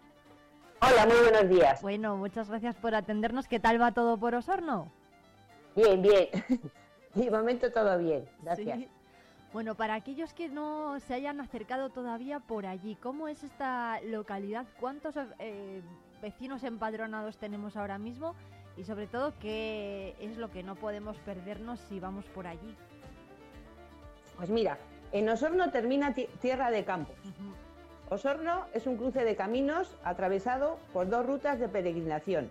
El camino lebanigo-castellano, que traza la ruta de Palencia a Liébana, confluyendo parte de su trazado con los caminos de Sirga, del Canal de Castilla y el camino a Santiago vía Quitania. La extensión de Osorno es de 89 kilómetros cuadrados y contiene como núcleos de población, además de Osorno, las cabañas de Castilla, Santillana de Campos y Villadiezma. Tenemos unos 1.159 habitantes y se encuentra en un lugar privilegiado. Está a 50 kilómetros de Palencia y a 60 kilómetros de Burgos. Bueno, em, alcaldesa, de todo, de todo lo que tienen allí, que es muchísimo el patrimonio cultural y bueno la historia, ¿no? Que encierra la, su localidad, ¿cuáles, em, cuáles serían los, los hitos más importantes o el patrimonio más importante que tendríamos que visitar? Pues aquí tenemos, por ejemplo, que es muy importante, el dolmen neolítico de la Velilla, que es del tercer milenio antes de Cristo, o también la mansión de Sóbriga, que su origen es celtibérico y todavía está in- indescifrado. Hombre. Luego también nos, De Sóbriga es súper nos- importante, ¿no? Esa, esa ciudad Sí. que, que tenían, bueno, que fueron los ancestros de, de los vecinos de Osorno Sí. de hoy en día. Sí. Y, y luego, pu- y luego puedo decir que, que Juan II, en 1440, nombra al primer conde de Osorno, que fue Gabriel Manrique. Y este título, este título de grandeza, hoy lo tiene la Casa Ducal de Alba. Por ejemplo, el nieto, el nieto de la duquesa de Alba es el conde de Osorno. Anda, ¿qué me dice? Sí, sí, sí, es el conde de Osorno. y luego te puedo decir que, por ejemplo, el siglo XV y el siglo XVI es cuando Osorno tuvo el mayor esplendor. Y luego, pues de patrimonio, te puedo decir las cosas importantes que tenemos. Por ejemplo, tenemos el ayuntamiento, que es de la Casa de los Hierro, del siglo XVI, y está declarado de, de bien de interés cultural. Destaca, por ejemplo, toda la fachada que está en sillería. Luego, otra cosa también muy importante que tenemos es la ermita de Nuestra Señora de la Piedad, que fue en su día un antiguo humilladero. Y lo importante que tiene, aparte de la Virgen que tiene de la Piedad, es el techo, que es, un, es una joya mudéjar. Más cosas te puedo decir, pues tenemos el templo, el templo parroquial, Nuestra Señora de la Asunción, y que lo que tiene muy importante es su pila románica, que es del siglo XII, el Calvario gótico, que es muy importante, que es grandísimo, y su verja. Luego, por ejemplo, tenemos en Cabañas, tenemos el, torre, el Torreón, tenemos también el- la Casa Palacio de los Obispos. En Villadisma tenemos muy importante en la iglesia el retablo de Santiago, luego tenemos la iglesia de Santillana. La verdad que tenemos muchas cosas. Bueno, hay que decir que es muy importante, ahora que menciona los templos religiosos y demás, la Semana Santa de Osorno, por Dios, es muy famosa, ¿no? Y lleva Sí. cada año muchísimos visitantes. Pues mira, la Semana Santa te puedo decir que es una de las más antiguas de la zona de Tierra de Campos. Y esta Semana Santa destaca porque es muy austera y se ve el recogimiento que tiene. Y esto te puedo decir que fue fundada en 1548. Y de actos que destacan en Semana Santa es el acto del descendimiento, que lo hemos recuperado hace unos años. Y también otra cosa, que ya es el segundo intento que llevamos, que queremos que sea declarada de interés turístico regional. A ver si este año ya tenemos suer- suerte y se declara. Toda- era una de las creo que se lo peticiones, ¿no? Sí, eso es, era una de las peticiones que realizaban este año. Bueno, veremos a ver si lo consiguen para el 2024. A ver si lo conseguimos. ¿Cómo se está trabajando en ese sentido desde el ayuntamiento? Pues mira, ya hemos mandado todo, todo el papeleo que nos mandaban, porque dice que nos faltaba poner pues los alrededor, o sea, en 30 kilómetros a la redonda, dice que nos faltaba poner pues, sitios donde quedarse a dormir y restaurantes, albergues, es lo que nos faltaba la última vez en lo- cuando lo solicitamos y es lo que hemos vuelto a poner. O sea, ya hemos hecho un estudio, un estudio, yo creo que ya perfecto. Bueno, que a ver pues si a ver si- tenemos suerte. Eso, eso es. Además, bueno, las cofradías, ¿no? De Osorno, ¿es cofradía o hay varias? Mira, es la cofradía de la Veracruz que ahora se ha unido con la cofradía de la Piedad. O sea, ahora es la misma. La Veracruz y la Piedad es la misma cofradía. Luego tenemos más cofradías, ¿no? Tenemos, por ejemplo, la de la Virgen de Ronte, porque aquí ya sabes que también celebramos la fiesta de la Virgen de Ronte. Y luego pues hay cofradías más pequeñas, pues como en todos los pueblos, San José, muchas más, la verdad, las Ánimas, San Isidro. Pero La- las más importantes son las de la Veracruz y las de la Virgen de Ronte. En Semana Santa Alcaldesa, además realizan hermanamientos, ¿no? Con otras cofradías, puede ser, de Sí. otros puntos de, Sí, de sí. por aquí de Castilla, ¿no? ¿Cómo Sí. es eso? Sí, sí, el martes, el martes tenemos una procesión que también la hemos hecho nueva y vienen las cofradías de los pueblos de alrededor, ¿sabes? Y es muy bonita, es una procesión muy bonita. La verdad que son todas preciosas, pero la del martes está muy bien, porque es, un re- es la más cortita, vamos a la ermita de la Piedad y queda muy bonita, la verdad. Y viene también la banda de música de, de Palencia ese día. Qué bueno. Bueno, pues que se lo apunten Sí. los oyentes, ¿eh? La Semana Santa de Osorno, no solamente la de Palencia merece la pena, también la de esta localidad. Y hablaba antes de otras fiestas y de otras tradiciones, ¿cuál, ¿qué más fechas tenemos que marcarnos en el calendario si tenemos que ir a Osorno, alcaldesa? Pues mira, tenéis que ir el día de la- el día de, de Ronte, de la Virgen de Ronte, que es el lunes de Pentecostés. Este año cae el 20 de mayo. Luego tenemos la fiesta de San Miguel de los Santos, que es el primer fin de semana de julio. Luego hemos recuperado la fiesta de los mártires de Cardeña, que es el 7 de agosto. Y el, 25, el 27 de julio es San Pantaleón. Luego, como nosotros somos cuatro sitios, tenemos el primer fin de semana de octubre son las fiestas Nuestra Señora del Rosario de Cabañas. En Villadierma son el día 30 de noviembre, que es San Andrés, y tiene también la fiesta del Corpus. Y en Santillana es Santa Juliana, que es el 16 de febrero. Esas son las fiestas mayores que tenemos en Osorno la Mayor. Bueno, pues apuntado queda, desde luego, alcaldesa. ¿Cómo andamos de, de otros asuntos, por ejemplo, de, de tejido empresarial? ¿Cuántas empresas se mantienen en Osorno, más o menos, y de qué sectores? Pues mira, cada vez tenemos la empresa de construcción, tenemos la de Ferticil, la de Endurais, fábrica de, que es la, fábrica, la fábrica de piensos, y servicios pues sí que tenemos, porque como Osorno está situada en- entre los caminos del norte-sur y los de y los del este-oeste, con las autovías A67, Palencia-Santander y A231, Burgos-León, que es el camino de Santiago, pues la verdad que las infraestructuras son buenas, porque tenemos, tenemos el ferrocarril, la estación de Renfe, tenemos que va desde Madrid a Santander, luego tenemos estación de autobuses, y luego, pues de servicios, la verdad que no nos podemos quejar. Si quieres te los enumero. Tengo, tenemos el polideportivo, tenemos pista de pádel, tenemos piscinas, frontón, tenemos colegio, centro médico, farmacia, guardería, eh, tenemos el vivero de empresas, tenemos tiendas y supermercados, hoteles, bares, residencia de mayores, local para jubilados, para asociación de mayores, casa de cultura, biblioteca. Yo creo que en cuanto a servicios y a infraestructuras no nos podemos quejar. Estamos bastante bien. ¿Cuánta gente vive ahora mismo en Osorno? Pues no si- llegaremos a los mil. Menos de mil. Fíjate. Menos os- de mil, sí. Es que tienes que hacerte idea de que es Osorno, Santillana, Cabañas y Villadiezma. Y te he dicho el total de los habitantes, pero todos no viven. Los fines de semana, pues la gente joven es cuando viene. Y hay gente pues que vienen en verano o cuando fiestas. Como todos los pueblos, como todos los pueblos.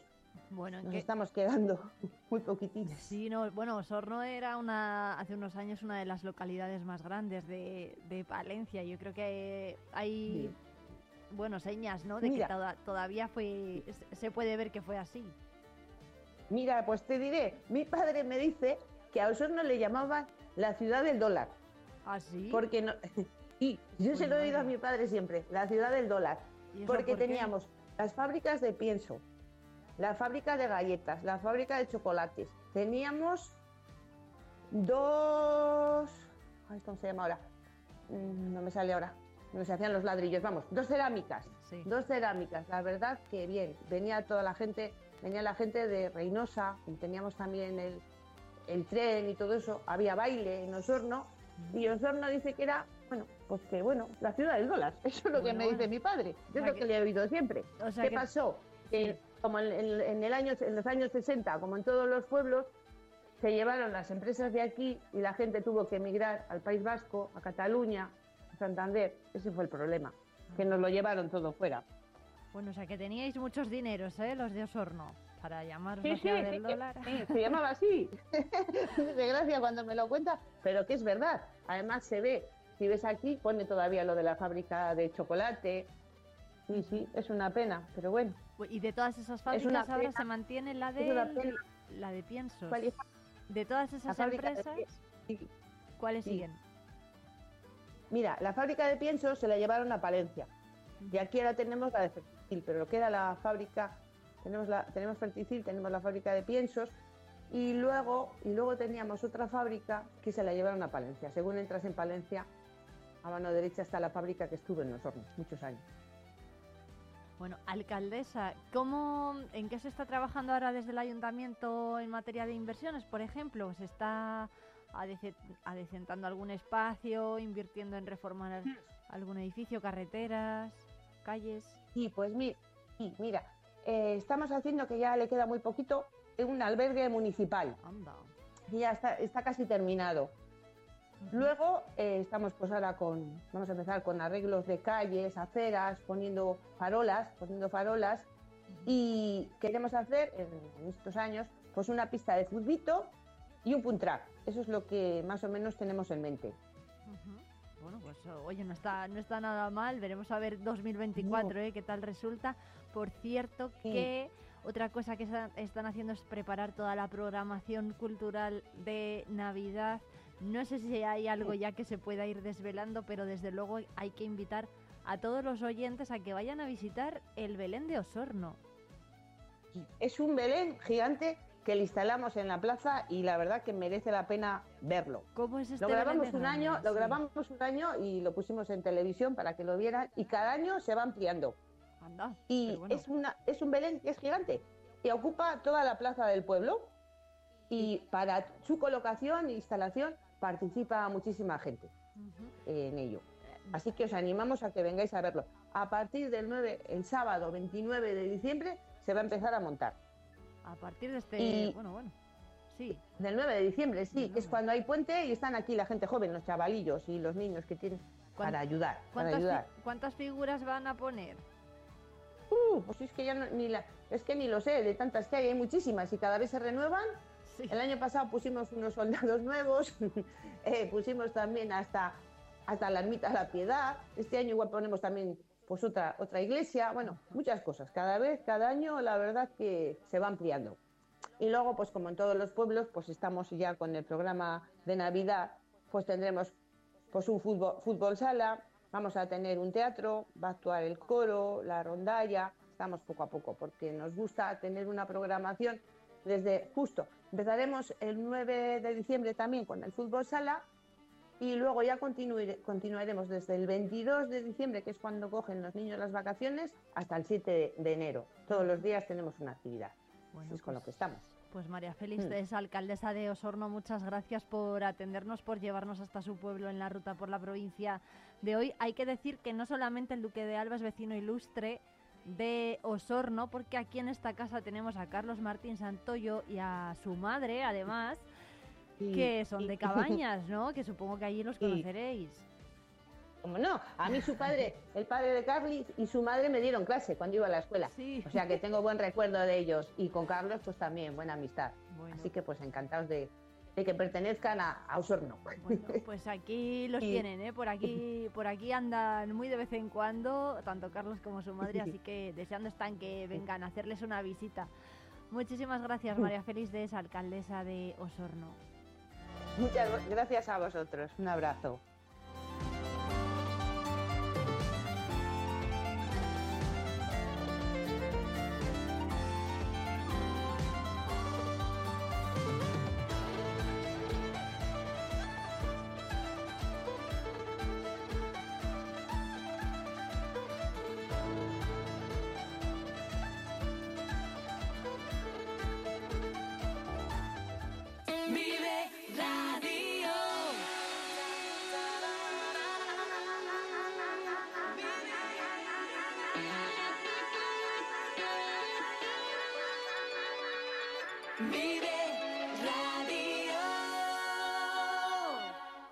La magia del cine con Cines Ortega y Avenida. Busca tu peli favorita y disfruta a lo grande en nuestras salas totalmente renovadas. Recuerda que los mayores de 65 años los martes tienen entrada a 2 euros. Los miércoles, el día del espectador, podrás hacerlo por 4,50 euros y si quieres celebrar tu cumpleaños con nosotros, disfruta del pack película, palomitas y bebida por 8,95 por persona. La magia del cine te espera en Cines Ortega y Avenida. ¿Te lo vas a perder? El Black Friday en Palencia se llama Shopping Day. En tu comercio de aquí. Ofertas, descuentos, promociones, regalos. Viernes 24 de noviembre, el Black Friday más especial se vive en Palencia ahora más que nunca. Más información en la web shoppingday.com. Patrocina Ayuntamiento de Palencia. Colabora Mesa de Comercio. En Vive Radio escuchamos lo que pasa a nuestro alrededor y te lo contamos. Para informarte, para entretenerte, para emocionarte. Con las voces más locales y los protagonistas más cercanos. Vive tu ciudad, tu provincia. Vive su cultura, su música, su actualidad, su deporte, sus gentes. Vive lo tuyo. Vive tu radio. Vive Radio. Palencia 90.1. Aquellas heroínas anónimas que sujetaron el entramado que ayudó a la construcción del país que disfrutamos las generaciones que llegamos después, lo hicieron posible a cambio de convertirse en mujeres invisibles. Haber estudiado más para tener mejor preparación para las cosas. Entonces yo me quedé en el pueblo ayudando a mis padres. Yo trabajaba mucho en casa y estaba muy estaba satisfecha. Las muñecas nos hacíamos con trapos. Se jugaban las cartas o si no, habla- a- hablar. Y no me da miedo nada. Mm, Vivo la, la vida día a día. A cambiar. Yo creo que no sé si habría algo que cambiar, ¿eh? Que si volviera a nacer, volvería a ser pastora otra vez. La vida te lo va enseñando poquito a poco. Estas son las mujeres invisibles de la provincia de Palencia. Es un trabajo documental que se grabó hace algunos meses en Palencia y que ahora está viviendo su segunda parte porque Alberto Arija, conocido, bueno, palentino, ya le queremos como un palentino más, eh, está trabajando en la segunda parte, Mujeres Silenciosas, un trabajo que además se está rodándose o se ha terminado, se ha terminado de rodar recientemente en San Pedro Cultural, en Becerril de Campos. Alberto, buenos días. Muy. ¿Qué tal? Muchas gracias, Alberto, por atendernos. Bueno, ¿a quiénes os estáis encontrando? ¿A quiénes os habéis encontrado esta vez en Mujeres Silenciosas, la segunda parte de lo que estamos escuchando? Bueno, pues eh, mira, Mujeres, mujeres es, es, eh, digamos, la segunda pata de un proyecto que quiere eh, poner voz, imagen y además servir de homenaje a puestan y que viven y que son las que desarrollan el mundo rural, este caso en la provincia de Palencia. Eh, si las mujeres invisibles el año pasado, eh, por esta época además, quiero recordar, en este caso van a ser mujeres silenciosas. Las mujeres silenciosas son también eh, aquellas que están viviendo en la provincia de Palencia, en las zonas rurales, proceden de cualquier parte del mundo. Entonces, mujeres que han llegado desde cualquiera de los cinco continentes y aportan cultura, aportan economía, aportan trabajo, aportan otra manera. Esas son las mujeres silenciosas. Bueno, además estamos en la víspera ¿no? de un día muy especial para todas las mujeres por esa jornada de lucha contra la, por la eliminación ¿no? de la violencia contra la mujer. ¿Por qué nace este proyecto? ¿Por qué se llega un momento en el que bueno, Alberto Arija decide y algunos más deciden dar voz a estas mujeres? Fíjate, es muy curioso, pero en, en la presentación, en el estreno eh, lo resumí de una manera. Eh, detrás de las mujeres, yo creo que todos tenemos una mujer invisible en nuestro lógico y todo- todos eh, automáticamente nos identificamos porque conocemos eh, en nuestra propia familia muchas de ellas. Y yo te diría, fíjate, que, que el origen está en mi madre, eh, que tiene, va a hacer 96 años, que se ha dedicado a sus hijos, a su casa, a su familia, a su marido, etcétera. Eh, ha sido la maestra en casa, la psicóloga escuchado y, nadie le preguntó, yo, qué qué es lo que le hubiera gustado hacer con su vida eh, y, bueno, pues ahí. Eh, fue el soporte no solo familiar, sino además en el caso de la mujer, fue una mujer rural porque nació en un pueblo de la provincia. Sostuvieron eso, ¿no? Eh, sostu- tuvieron esa sociedad. Y yo creo que fueron el pilar fundamental sobre el cual se ha sentado la sociedad que hoy estamos disfrutando. Alberto, ¿cuándo se va a poder ver el resultado final del documental? Mira, yo creo, no lo sé, o sea, te mentiría la fecha, pero tengo la sensación de que va a ser eh, hacia la primavera. Hombre, a ver, eh, marzo es un mes eh, muy identificado con las mujeres, eh, por que esa puede ser la época en la cual eh, podamos ¿A quiénes habéis em, filmado en, en esta ocasión? ¿A qué mujeres os habéis encontrado, por ejemplo, en Becerril de Campos? Mira, eh, mujeres eh, de Ucrania, han pasado mujeres de, China, han pasado mujeres de eh, Somalia, han pasado mujeres hispanoamericanas, eh, también hemos tenido del Magreb, es decir, hemos tenido de continentes. Eh, yo creo que tiene, tiene un colorido muy particular, con unas historias además muy potentes, porque de, de conocer además cuáles son las circunstancias a través de las cuales decide moverse de su tierra ¿no? y marcharse a un lugar lejano, muy más encajar. encajar muchas veces además teniendo que los demás te miran, ¿no? porque eres distinto. Eh, eso es lo que queremos contar, ¿no? Eh, queremos contar que hay que luchan como, como todas, eh, que tienen unas aspiraciones como todas, que además tienen que por, eh, pues por eso, por asentarse y por demostrar, ah, porque bueno, todos sabemos lo que pasa muchas veces, ¿no? Que, son mujeres tan dignas y, tan merecedoras de una vida fantástica como el resto, ¿no? Como todo el mundo. Y, y ellas hacen un esfuerzo por hacer, por, por conseguirlo y un esfuerzo. Unas ocasiones con historias dramáticas. Eh, he hablado con, con varias mujeres ucranianas que nos aportan una visión de los motivos por los cuales han tenido que moverse quererlo, por supuesto. Bueno, pues Alberto Arija, ¿han terminado ya con el rodaje antes de que se marche? Hemos terminado, hemos terminado con la, la parte de rodaje. Hemos terminado. En este momento estamos ya eh, preparando edición, eh, la edición, en fin, bueno, pues todo lo que es el rodaje para, para conseguir una, una película. Yo creo que a la altura de lo que queremos. Bueno, pues esperemos. ¿Se podrá ver en los cines de Palencia? Supongo que sí, Bueno, ¿no? no. Esperemos. Eh, eso es algo tendremos que gestionarlo. Bueno, pues eh, esperemos que así sea, que se pueda ver no solamente en Palencia capital, ¿eh? también en la provincia. Muy pronto, cuanto antes, pues eh, mejor. Muchísimas gracias, Alberto Arija, por atendernos. Estamos deseando, por cierto, que venga a visitarnos aquí al estudio. Él es, eh, bueno, cineasta, está Pues muy- cualquier día, cualquier día me ahí, ya sabes que además eh, la calle mayor es ese lugar, eh, esa arteria por el cual todo el mundo pasamos, ¿no? Eh, no quisiera irme además sin mencionar también, eh, porque es algo que siempre hago, me parece muy importante, de Palencia ha tenido con este proyecto, la visión y la sensibilidad. El momento en el que este proyecto se puso sobre la mesa, la reputación de Palencia se entendió inmediatamente. Y, y no solo se apostó por él, y se confió en, en que iba a salir como realmente ha salido. ¿no?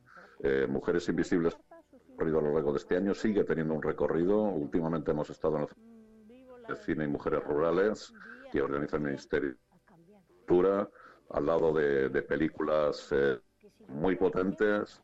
Y, y, bueno, pues eh, señalar también el hecho de que desde la nada, desde un proyecto en papel que tuve, bueno, pues tengas la sensibilidad de, de apostar por ello. En el caso de Diputación dio un paso importante. Pues he dicho queda Alberto Arija, actor y bueno, experto y mm, profesional del mundo audiovisual que tenemos aquí en Palencia. Muchísimas gracias. Esperemos ver muy pronto ¿eh? los resultados de esta segunda parte de Mujeres Invisibles. eh, Muchas gracias a ti. un, un abrazo muy fuerte. Muchas gracias y un abrazo. Tener mejor preparación para las cosas. Entonces yo me quedé en el pueblo ayudando a mis padres. Yo trabajaba mucho en casa y estaba muy, estaba satisfecha. Las muñecas nos hacíamos con trapos. Se jugaban las cartas o si no, habla- a- hablar. Y no me da miedo nada. Mm, vivo la, la vida día a día. A cambiar. Yo creo que no sé si habría algo que cambiar, ¿eh? Que si volviera a nacer, volvería a ser pastora otra vez. La vida te lo va enseñando poquito a poco.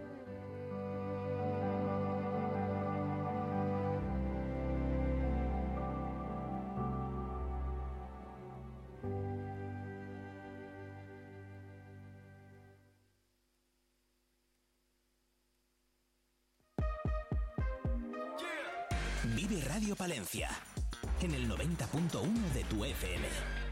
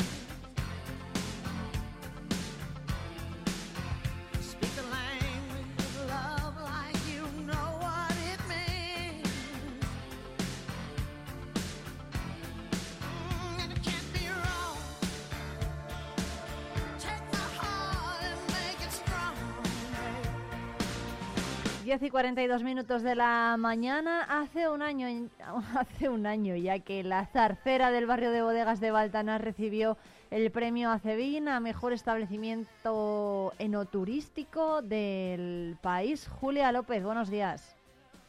Hola, buenos días. Muchas gracias por atendernos. Julia es la responsable de este establecimiento que podemos visitar en el barrio de bodegas de esta localidad y hoy de la mano de Adri Cerrato Palentino lo vamos a conocer un poco mejor. Bueno, ¿qué tal ha ido este año?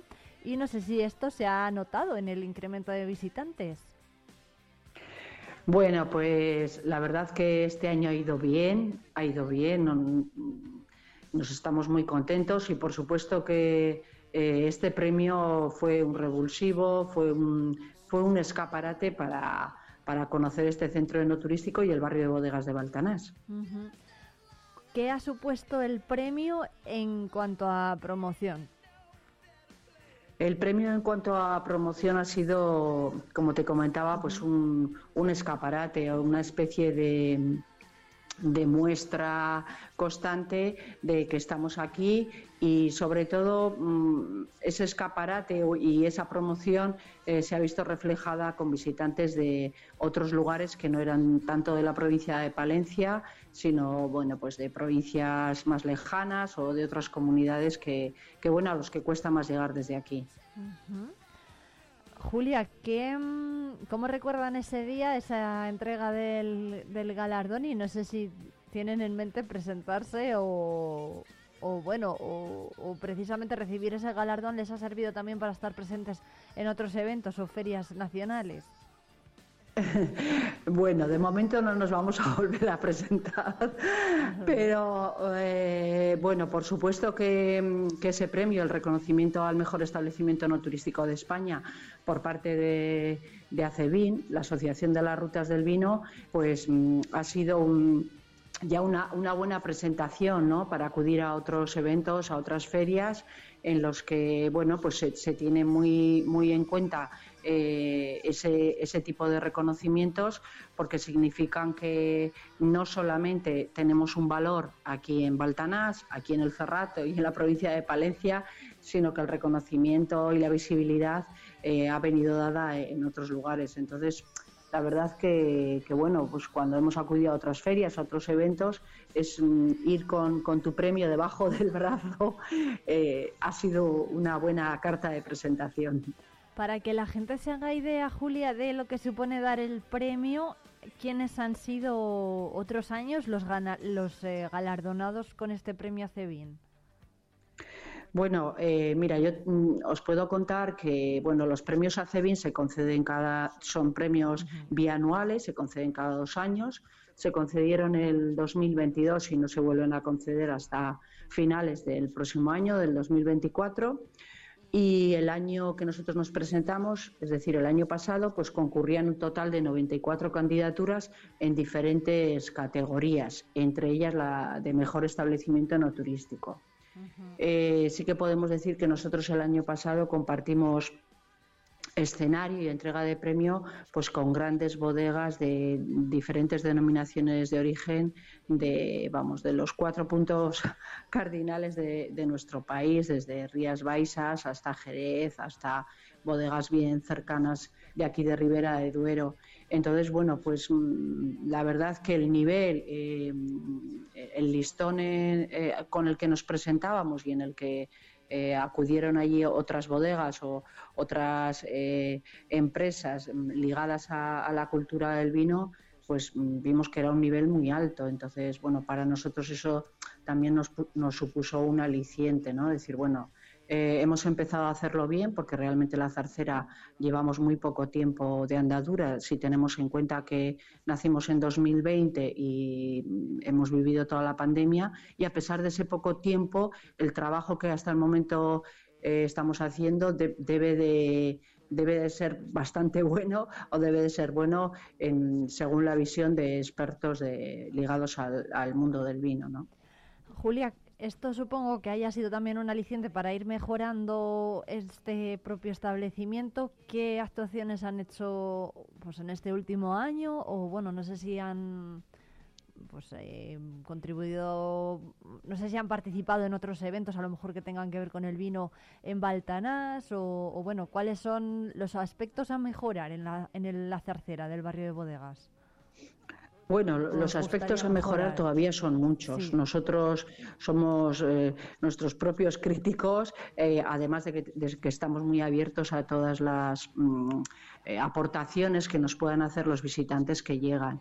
Eh, tenemos mucho recorrido, creemos que nos queda mucho por mejorar, mucho por hacer, pero en este escaso tiempo de, andadura eh, sí que hemos mm, incluido aspectos en- de nuestro trabajo y de nuestros servicios que eh, al inicio no, tenían tanta, relevancia, tanta importancia, como es el tema de, la gastronomía. Eh, nuestro establecimiento La Zarcera nació con la clara voluntad de, de promocionar eh, este barrio de bodegas tan extraordinario que tenemos en Baltanás y además eh, mm, vincularlo a todo lo que tenía que ver con la cultura del vino, fundamentalmente con los vinos que tenemos aquí, que tenemos en Palencia.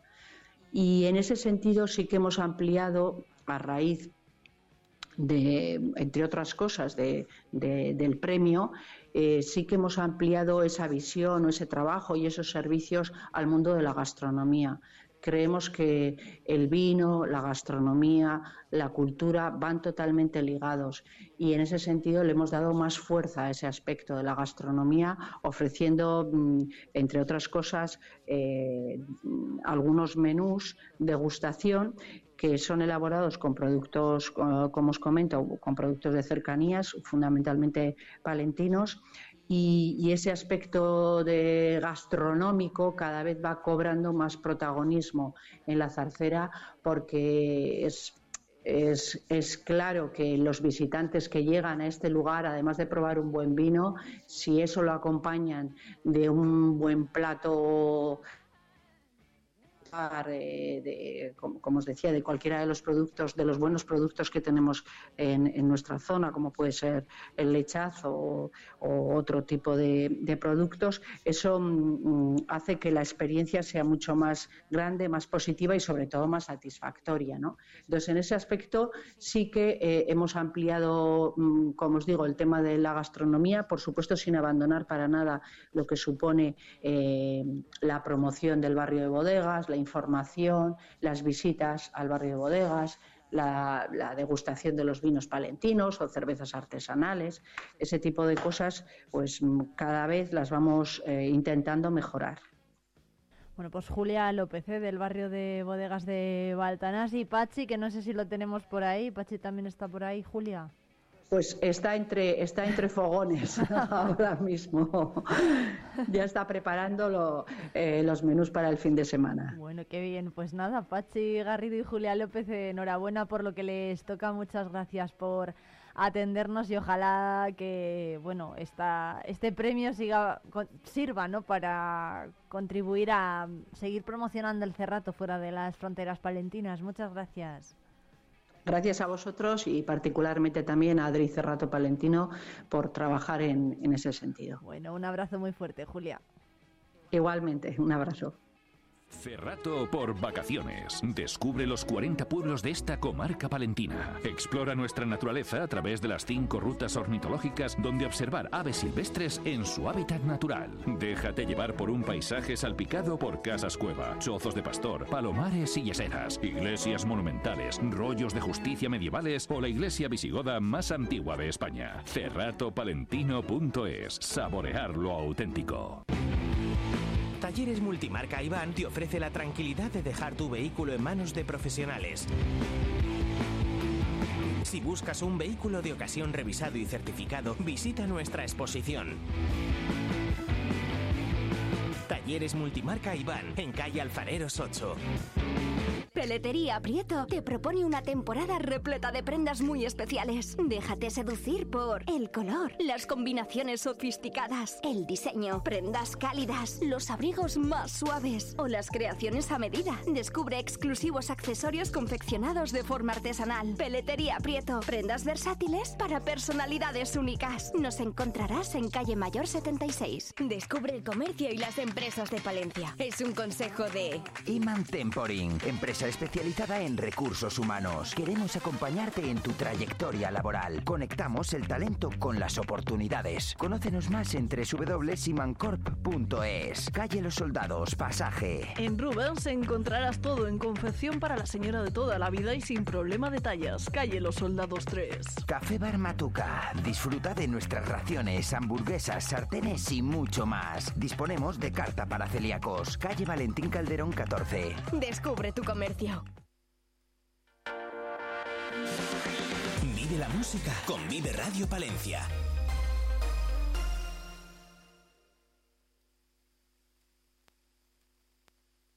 Hola Irene, buenos días. Viernes, por fin es viernes. Como estamos decididos a disfrutar del día y de la buena música, hoy te traemos dos buenas canciones que llegan desde el exterior, desde fuera de nuestras fronteras. La primera de ellas le corresponde a Tom Odell, el artista británico que está de vuelta y lo hace con esto, Answer Phone.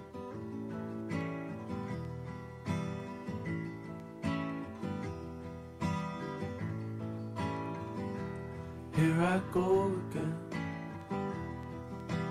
wasting all my days away. It's a funny thing how some things never seem to change. 27 years of age, it's been like a satellite. If you fall, I was gonna behave tonight. You're wrong. I'm drunk and I'm dressed up like it's Halloween, dancing along to Billie Jean, praying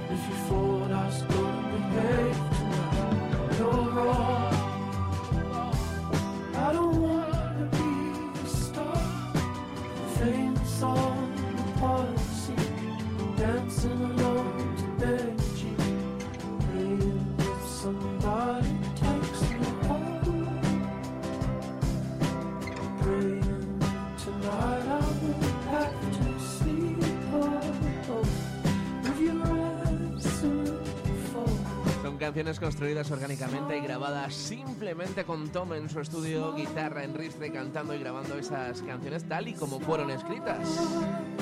Una delicada batería y un bajo, junto con arreglos de cuerda.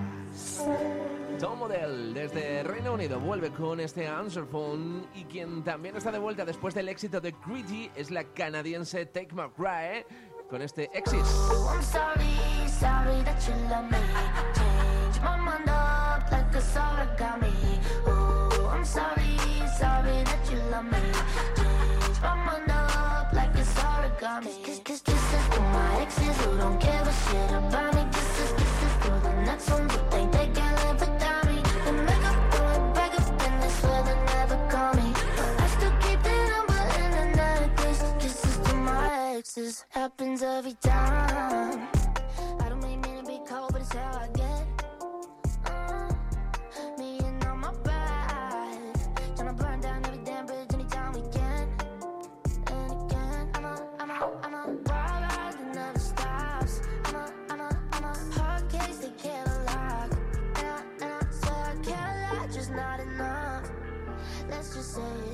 what it isn't was what it was. Kisses to my exes who don't give a shit about me. Kisses, kisses to the next one who think they can live without me. But make up, going back up, in they swear they never call me. But I still keep the number in the necklace. Kisses to my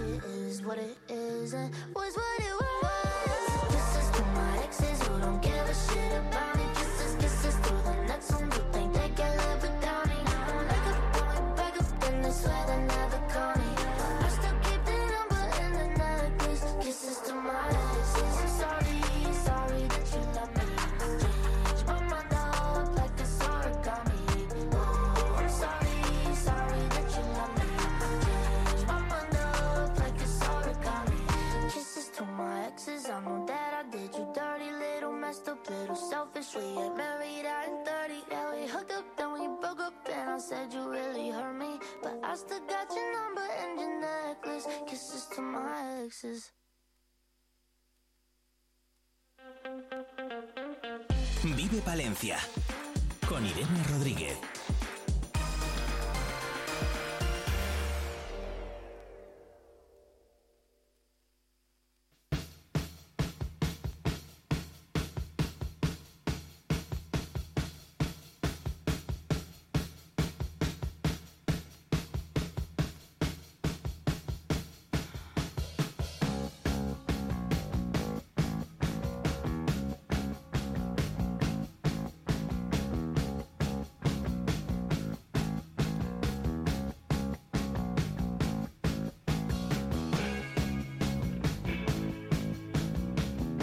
Seguimos en directo en la 90.1 de la FM Palentina y yo quiero preguntar hoy a los oyentes, si viniese King Kong a Palencia, ¿de dónde creen los oyentes que, que se colgaría? ¿Eh? ¿Se colgaría de la torre más alta de la catedral o, por ejemplo, de, de San Miguel? Bueno, pues esto mismo yo creo que es lo que eh, se ha preguntado un compañero de esta casa, Alberto Esteban Olano. ¿Qué tal? Buenos días. Hola, buenos días. Muchas gracias por pasarte por el estudio, Alberto. Es el creador del nuevo cartel de la Muestra de Cine Internacional de Palencia, que tiene dos emblemas, ¿no? En este caso del cine, como es King Kong, y el Cristo del Lotero. Sí, eso Bueno, es.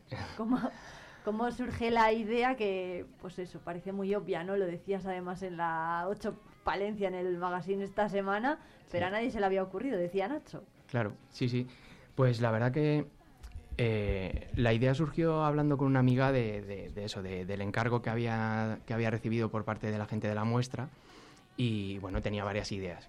Y, y una de ellas fue esa, porque claro, eh, hacía poquito que se había celebrado el 80 aniversario del rodaje de la película y aparte esta es la 33 edición de la muestra de cine y eh, la película se rodó en 1933, o sea que había muchas cifras alrededor que también iban dando pistas. Pero bueno, sobre todo fue el, el- el hablarlo y, y rápidamente imaginarte, ¿no? Ostras, mm, creo que sí que podría, podría intentar eh, colgar a King Kong del Cristo. Qué guay. ¿Cómo está hecho el, el cartel? ¿Cómo lo has pintado? Pues a ver, yo utilizo eh, mayormente en mi trabajo eh, Adobe Illustrator, que es un programa de diseño vectorial que, bueno, son como puntitos que vas uniendo y se hace, bueno, aunque sea con un ordenador y un, y un lenguaje informático, mm, se hace a mano. Entonces, lo que he hecho ha sido bucear entre muchas imágenes y muchos vídeos de, de- del Cristo, sobre todo. Porque, claro, todas las fotos que hay son desde abajo. Pero yo necesitaba una imagen lateral y, bueno, pues eh, los drones eh, hoy en día nos, nos ofrecen vistas que, que de otra manera sería imposible. Entonces he buceado entre muchos vídeos y demás hasta que he dado con, con- con la perspectiva que me, que, me- que me hiciera que, que todo encaje. Claro, claro la perspectiva que mm, Kong podría ser más grande o más pequeño. Eso también has tenido en Claro, cuenta, por sí. ejemplo, la la- Al- el tamaño, ¿no? Claro, al final le das muchas vueltas y dices, bueno, que, que- sea grande, pero que no sea demasiado grande, ni, claro, y que tú lo pienses y digas, vale, se podría, co- con ese tamaño se podría colgar del- de, de la mano. Entonces, que, que, que al verlo no pienses, eso sería imposible, porque el peso, tal, cual. Entonces, yo creo que de esta, al tamaño que está, por lo menos a ti mentalmente no te choca. ¿No? Sí, dices, no, bueno, no. creo que parece que encaja. No se va a llevar la mano de, Eso del es, Cristo. eso es, sí, sí, sí. Bueno, eh, ¿de dónde te viene, Alberto, la... Uy, Alberto, Olano, Olano, la, la afición por dibujar? Pues mira, desde, desde bien pequeño porque me, siempre se me ha dado bien, siempre me ha gustado dibujar y, y desde crío, desde, pues no sé si en segundo EGB me, me apuntaron mis profesores a la Casa de Cultura y llevo dibujando desde entonces. Aquí en Palencia también he ido a clases con Álvaro Reja, entonces bueno, lo de dibujar siempre ha sido, aparte de, de que, bueno, el hecho de ser diseñador gráfico te permite en algún momento... eh, eh, si tienes alguna aptitud para el dibujo, pues te permite desarrollarla, pero luego siempre ha sido también un hobby, por, por, por otro lado. Qué bien. ¿Lo de dibujar escenas de películas también lo has practicado o no? Sí, sí, porque bueno, pues como también me gusta mucho el cine, al final, eh, últimamente además, pues eh, hay muchos diseñadores que ofrecen su versión de, de cuál sería el cartel de la película que te gusta o, o cómo lo harías tú o con tu estilo o tal. Entonces, pues bueno, ahí también es otra, otra forma de, no sé, de, de entretenimiento que tienes, ¿no? El Cristo del Otero, el dibujo, lo tienes completo. Sí. ¿Cómo es eso? ¿Y por qué no...? Bueno, ¿se va a publicar entero o...? o No, no, no. se- va- el- al final, parte del juego que tiene el cartel es eso, el fuera de campo, ¿no? El, el- el que todos sabemos que hay aunque no lo veas. Yo, sí, obviamente, yo lo he dibujado entero, yo tengo el Cristo entero, pero nada, lo, lo vamos a dejar para ver si, pues, en, un, en una cortinilla de la animación que suelen hacer en, eh, al- al- en cada, cada sesión del cine, pues a ver si haremos una animación en la cual se vea entero. Pero yo creo que en el, en el cartel queda mejor que no se vea porque realmente todos tenemos la imagen en la cabeza. sé. O sea, que en las cortinillas de... Pues eso, para dar paso a las películas, ¿no? De la muestra Sí, mi idea, poder mi, ver mi idea es entero. esa, de hacer una cortinilla en la cual, pues eso, una especie de travelín hacia atrás en la cual ya veas el Cristo entero. Qué guay. Bueno, la verdad es que bueno, mejor que el Cristo, o sea, mejor el Cristo que otros monumentos de Palencia, ¿no? Para este para esta ilustración. Claro, sí, sí, sobre todo por eso, porque na- es que nada más que surgió la idea es como, es que me lo imagino, y aparte, pues el perfil, como son dos perfiles muy definidos, yo creo que los dos juntos de- pensaba, ostras, es que tiene que quedar bien. Lo único que sí que es verdad que, que claro, que, que he, hecho, he tenido que hacer muchas pruebas, porque claro, yo le- lo, lo he, lo he puesto en el hombro, lo he puesto en la cabeza, claro, y- sí. claro, pero no, pero no quedaba bien, no me gustaba. Oye, pues yo quiero ver esas ilustraciones. No, no, Esos no, no, no me han gustado nada, no, no, no, No. no, no, no, no. Al- de todo lo que he hecho, hay dos, dos cosas que sí que creo que tenían el pase. Una es la del cartel y, y otra, pero también subiendo por, por, por un costado. No, eh, eh, eh, nunca, en ningún- caso he conseguido que el Kong encima del Cristo quede bien. Bueno, no, yo creo que está muy bien la idea, o sea, la- el resultado final está genial, ¿eh? Yo creo que era la cosa Sí. que se cuelgue de la mano, ¿no? Sí, sí, yo creo que al final ha sido el sitio donde dices, vale, mm, me cuadra, me- sí. aquí me queda bien, eso es. Qué guay. Bueno, pues Alberto Esteban Olano, compañero de Diario Palentino de maquetación y, y edición y diseñador gráfico, muchísimas gracias por venir a contarnos esto en qué estás trabajando. Que que Pues sí, estoy haciendo cosas eh, con el tema de mm, los libros de colorear, que hace un tiempo presentamos eh, un compañero Félix Ruiz eh, y yo, y la verdad que tuvo bastante buena acogida, pues estamos también trabajando en ello, así que... Bueno, pues que tiemble el Empire State Building, que ya está aquí el Cristo del Lotero para que King Kong también se cuelgue de su mano. Muchas gracias. Nada, gracias a vosotros.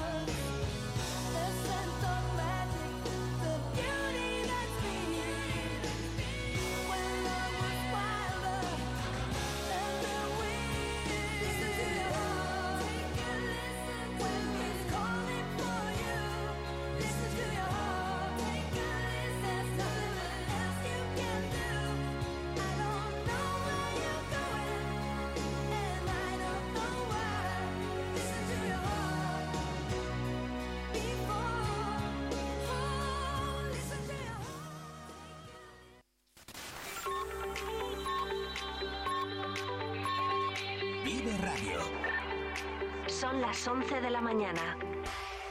Palencia 90.1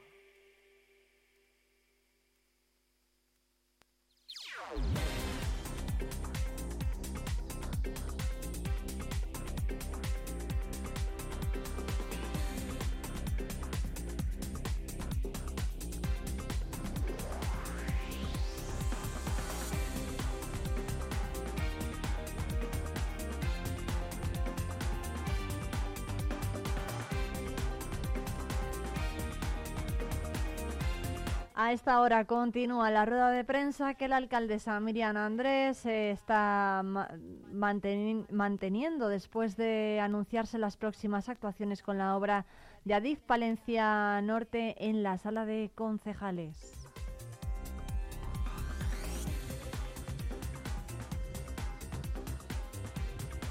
Y a esta hora comienza también la rueda de prensa de Marco Justo, entrenador del Zander Palencia, de cara al partido de este fin de semana entre Valencia Basket y Zander Palencia. Por cierto, que está prevista también la llegada de la mascota del club palentino al pabellón en este encuentro.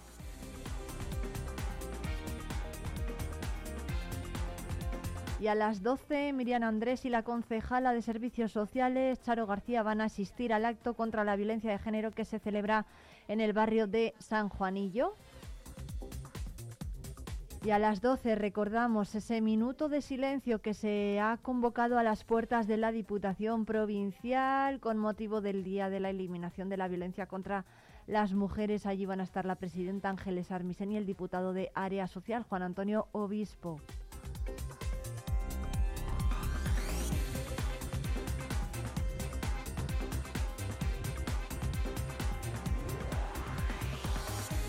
Son las 11 y 9 minutos, momento ya para conocer la cartelera de los cines de Palencia.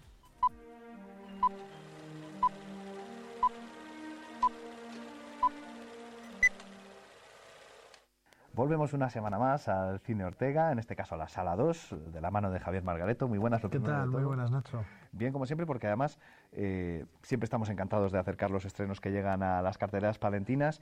Así damos opciones a nuestros telespectadores de conocer de primera mano las novedades. Pero que esta semana. Dos películas muy esperadas y de las que se tienen además muchas expectativas.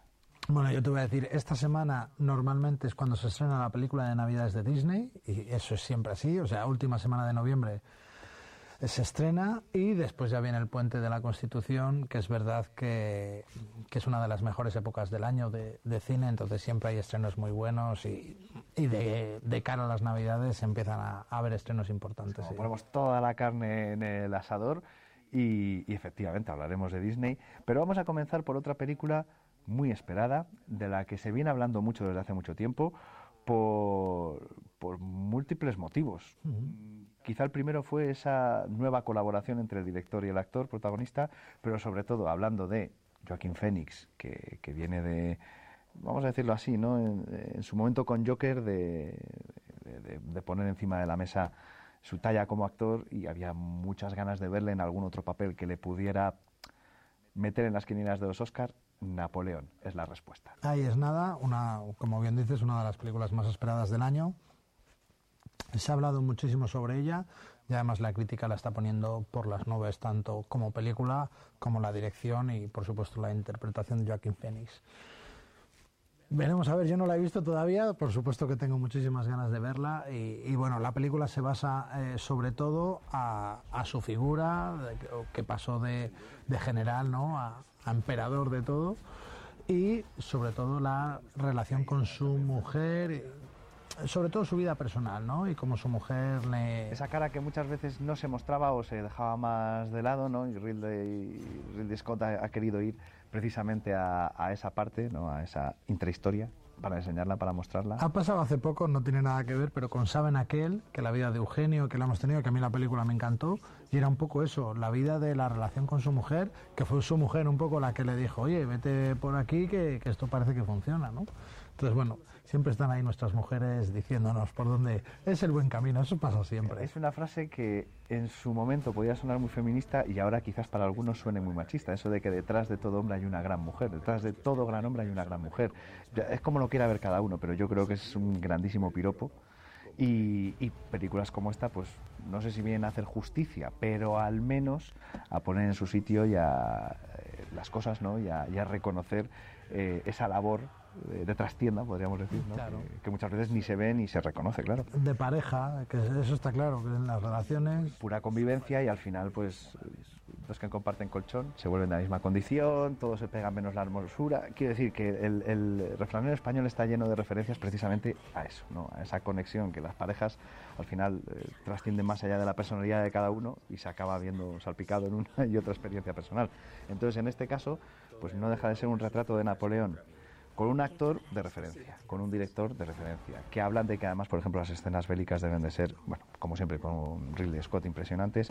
Entonces yo creo que muchos motivos, muchas excusas para, para venir a ver la película, aparte del morbo ya que traía de por sí, ¿no? Está claro que Ridley Scott además es, es la bomba como, como director. Yo recuerdo, eh, ahora que decías eh, escenas de guerra, yo recuerdo Blajo derribado cuando la vi, que hubo una remasterización de la película y la vi y dije que ese estudio es, es- es espectacular, ¿no? Un plano secuencia además larguísimo, fue, fue la bomba. Una película en la que, por cierto, salen muchísimos actores que entonces no, no, no destacaban, no eran muy conocidos y luego uno tras otro han ido destacando. Gladiator, Alien, hay muchísimas películas de este director. Volvemos a repetir, una de las películas más Yo importantes del año, los otros hombres. que por fin ha llegado a las pantallas y, y nada, a ver si os gusta, que es lo más importante siempre. Los que ostentan el poder solo me ven como un bruto, indigno de un alto cargo.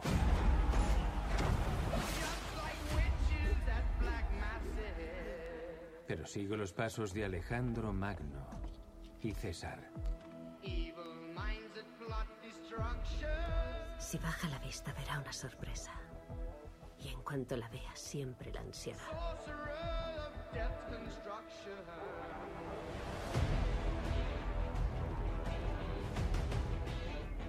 Se lo advierto.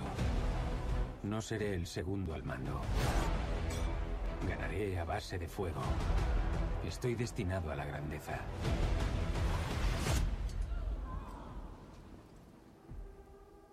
Hallé la corona de Francia por los suelos. Y ahora la coloco sobre mi propia cabeza.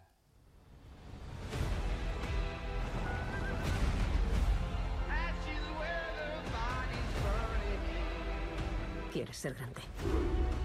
Pero no eres nada sin mí. Dilo. Creo hablar por todos al decir que todos volveremos a dormir sin esa alimaña.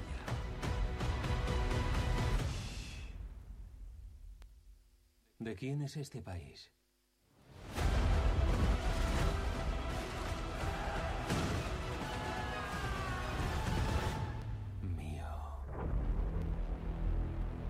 y de una de las películas más esperadas del año a otra de las que también se espera cada año, lo comentaba Javi, ¿no? Por estas fechas llega el estreno, el gran estreno de Disney, este fin de semana, esta semana más bien, llega ese gran estreno de Disney, esa gran apuesta que además viene a ser un poco una conmemoración, ¿no? Ni más ni menos. Además, yo ya la he visto, entonces os puedo hablar un poco más. Conmemoración de los 100 años de, de Disney, entonces ellos también han puesto la carne un poco en el asador, han vuelto al di- al dibujo de siempre, con el que empezó Disney a crearse como marca.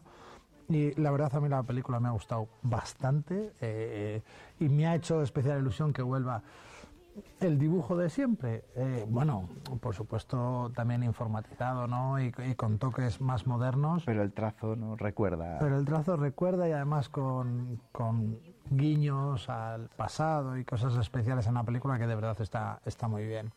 Por ir a lo que de lo que va la película, bueno, pues, pues una niña en un poblado de, que todos tienen sueños, ¿no? Y entonces el, em- el rey, que no es un rey de los buenos, eh, los deseos de todos los tiene cerrados y él dice que algún día se harán, pero, pero no, él lo único que quiere es poder, ¿no?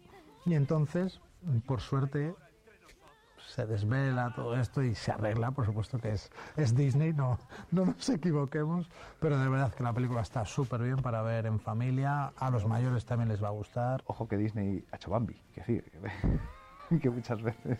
Eh, ya sabes, Pero bueno. Ojo que es Disney, bueno, eh, Disney ahí eh, arruinó mucha infancia. Eso sí, eso sí, pero bueno, pero sabéis que todo, todo lo que hace, además las últimas películas que ha hecho Disney, tanto tanto de solo la rama Disney a la rama Pixar, a mí me parecen maravillas Soul, todas. por poner una así que también es un, tema un poco más serio, ¿no? Y- Pero bueno, Encanto, Enredados, eh, Coco, que tuvimos el musical el, el viernes y, y además yo he estado con las niñas nuestras escuchando la banda sonora. Que es una gozada, es una gozada Coco. Entonces es verdad que da gusto ver películas de Disney y os aseguro que esta película tanto para niños como para mayores os va a gustar y, y vais a recordar los 100 años de historia que tiene esta compañía y que tanto nos ha hecho disfrutar. Además que Wish, eh, el poder de los deseos, precisamente lleva mucho esa magia, ¿no? Eh, tie- tiene de trasfondo mucha esa magia que yo creo que siempre se ha asociado además al mundo Disney, al mundo de fantasía, ¿no? De alguna manera. Entonces, pues sí, eso puede ser un poco una, una vuelta a los orígenes. Eh, nos queda la duda, efectivamente, de si les gustará más a, a los mayores o a los pequeños, que siempre lo decimos, que estas películas procuran que, que todos salgamos contentos y sonriendo del cine. Pero quizás por ese toque nostálgico y ese guiño, esos guiños a- al pasado, quizás esta vez seamos nosotros más, salgamos más satisfechos. Yo ya te digo que os va a gustar porque la película está súper bien y, y bueno, se pretende y se espera que sea una de las películas más importantes de estas navidades. Por eso busco las estrellas,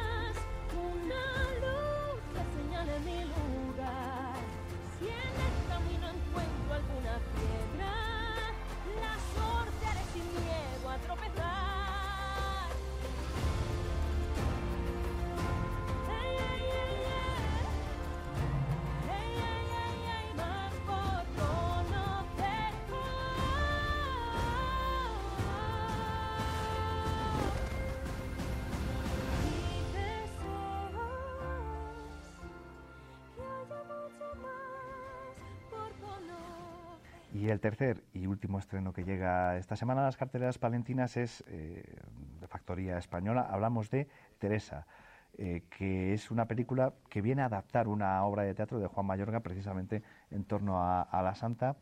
Y, más que ser una película en torno a su figura, a su trayectoria, que, quizás sería lo esperable, va más de ese enfrentamiento entre Santa Teresa y esa figura de la Inquisición ¿no? que, que- con la que se enfrentó ¿no? y que de alguna manera pues eh, marcó y condicionó mucho a la sociedad de la época ¿no? en nuestro país y, y que claro pues tiene la fama que tiene entonces en, en este caso es eh, un, podríamos decir ¿no? un, un choque de dos trenes de, do- de dos grandes figuras la Inquisición por un lado y, y Teresa Santa Teresa por otro que además la interpreta Blanca Portillo que ya con eso Por supuesto, bueno, a ver qué iba a pasar con Santa Teresa, ¿no? Si cárcel, si libertad, si, si muerte directa, o qué, qué es lo que iba a pasar y es lo que pasaba en la, en la Inquisición.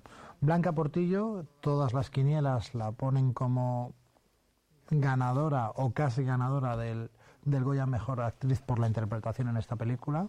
Y ya en su momento, la directora Paula Ortiz estuvo muy nominada por su película La novia, que, que se habló mucho de ella porque era, era una película de la línea de Teresa, que no la cara un poco más, no oscura, pero un poco diferente ¿no? de, lo que, de lo que se conoce de Santa Teresa. Nosotros como, como película, bueno, es una película de las importantes de este año en españolas y teníamos ganas de ponerla también en Palencia, por supuesto, pero nosotros, por si no lo sabéis, tenemos cines en Ávila y entonces en Ávila la gente está como, como loca por ver, por ver esta película en, en las salas y, y ya te digo que es una de las películas importantes del cine español. Ya veremos, a ver, yo no la he visto todavía, sí he oído hablar, hablar de ella y la película la ponen bien, pero sí es verdad que es una cara no muy amable, ¿no? de lo que todo siempre se ha visto de, de la santa, como se, se la llama en Ávila, y, y bueno, ya veremos a ver, pero bueno, estamos hablando una película Napoleón histórica, bueno, en este caso Santa Teresa, Teresa también es histórica, pero bueno, superproducción americana, eh, esta española y después animación, que es lo que decimos todas las semanas, ¿no? que tiene que haber la cartelera, tiene que estar variada y, y que haya producto para todo el mundo. ¿Qué palabras se dicen entre estos muros? ¿Qué palabras se leen? Nunca dudáis, Teresa. Bueno, tres grandes estrenos, pero no solo llega cine al Ortega. Estos días hay unos cuantos espectáculos a la vuelta de la esquina, además. Tenemos un fin de semana ya si de cine es importante, de espectáculos también es súper importante. Tenemos el viernes el musical Fantasma de la Ópera, una, uno de los grandes musicales que además está representando ahora en, en la Gran Vía y, y esta compañía un poco más pequeña que hace gira por, por España. Tenemos todavía alguna entrada disponible, pero es verdad que ha tenido muy buena aceptación y, seguro que a los que les gustan los musicales también van a disfrutar de esta, de esta actuación. Domingo, Víctor Manuel.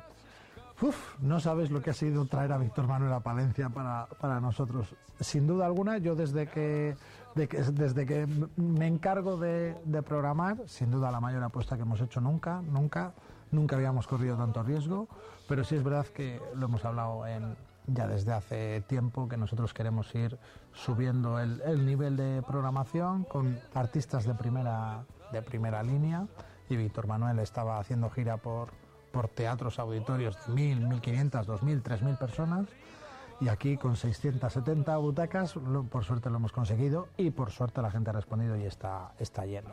Entonces, súper bien, no tenemos ni una entrada, yo tengo muchísimas peticiones de entradas y por desgracia no he podido atenderlas, pero estamos totalmente, totalmente llenos. Después seguimos, Don Giovanni, ópera el, el martes, el día 28, que por suerte también está llena. Eh, es verdad que este, este último año hemos tenido muy, muy buena adaptación. Es una ópera de una compañía española, pero con artistas internacionales y que los decorados están súper bien cuidados, eh, está muy bien presentada. Ópera 2001 se llama la compañía. Después tenemos musical de Sirenita el 2 de diciembre, si no me equivoco. Y después Los Panchos y Mocedades, un clásico también que ya viene todos los años y que, que funciona muy bien. Entonces, en tono musical ya sabéis que nos gusta, aunque para el 2024 vamos a, a traer más teatro, vamos, vamos a ir a- abriendo un poco más el abanico en nuestra programación. Ya veremos a ver si, si por lo menos gusta, que nosotros sobre todo lo que buscamos es que guste. Lo iremos viendo y, sobre todo importante, Javi, lo iremos contando para que la gente lo sepa con tiempo y que no pase como a tantos con Víctor Manuel que se quedan sin entrada. Pues para que eso no ocurra, nosotros intentamos avisarles con tiempo. Como siempre, con Javi. Muchas gracias. Venga, muchas gracias Nacho.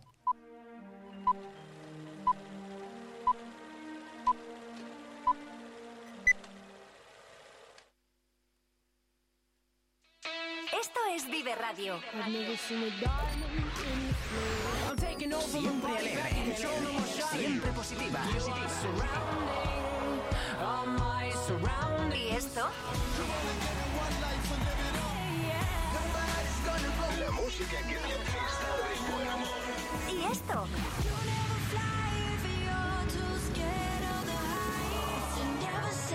¿Y esto? Siempre música positiva. Esto también es Vive Radio. Las canciones que te alegran el día. Siempre con un poco más de vida. Vive Radio. Volver a estrenar un abrigo de piel totalmente transformado con un nuevo diseño de tendencia es posible con Peletería Prieto. Las manos expertas de nuestro peletero darán vida al abrigo que tienes en el armario. Dale una oportunidad al chaquetón de tu madre o el abrigo que con tanto cariño te dio tu tía. También es posible darle una segunda vida como complemento del hogar. Disfruta del confort de una manta o el encanto de unos cojines. Pide tu presupuesto. Peletería Prieto, en calle Mayor 76. El Black Friday en Palencia se llama Shopping Day. Descúbrelo en tu comercio de aquí. Ofertas, descuentos, promociones, regalos. Viernes 24 de noviembre. El Black Friday más especial se vive en Palencia ahora más que nunca. Más información en la web shoppingday.com. Patrocina Ayuntamiento de Palencia. Colabora Mesa de Comercio. Vive el deporte con Vive Radio Palencia.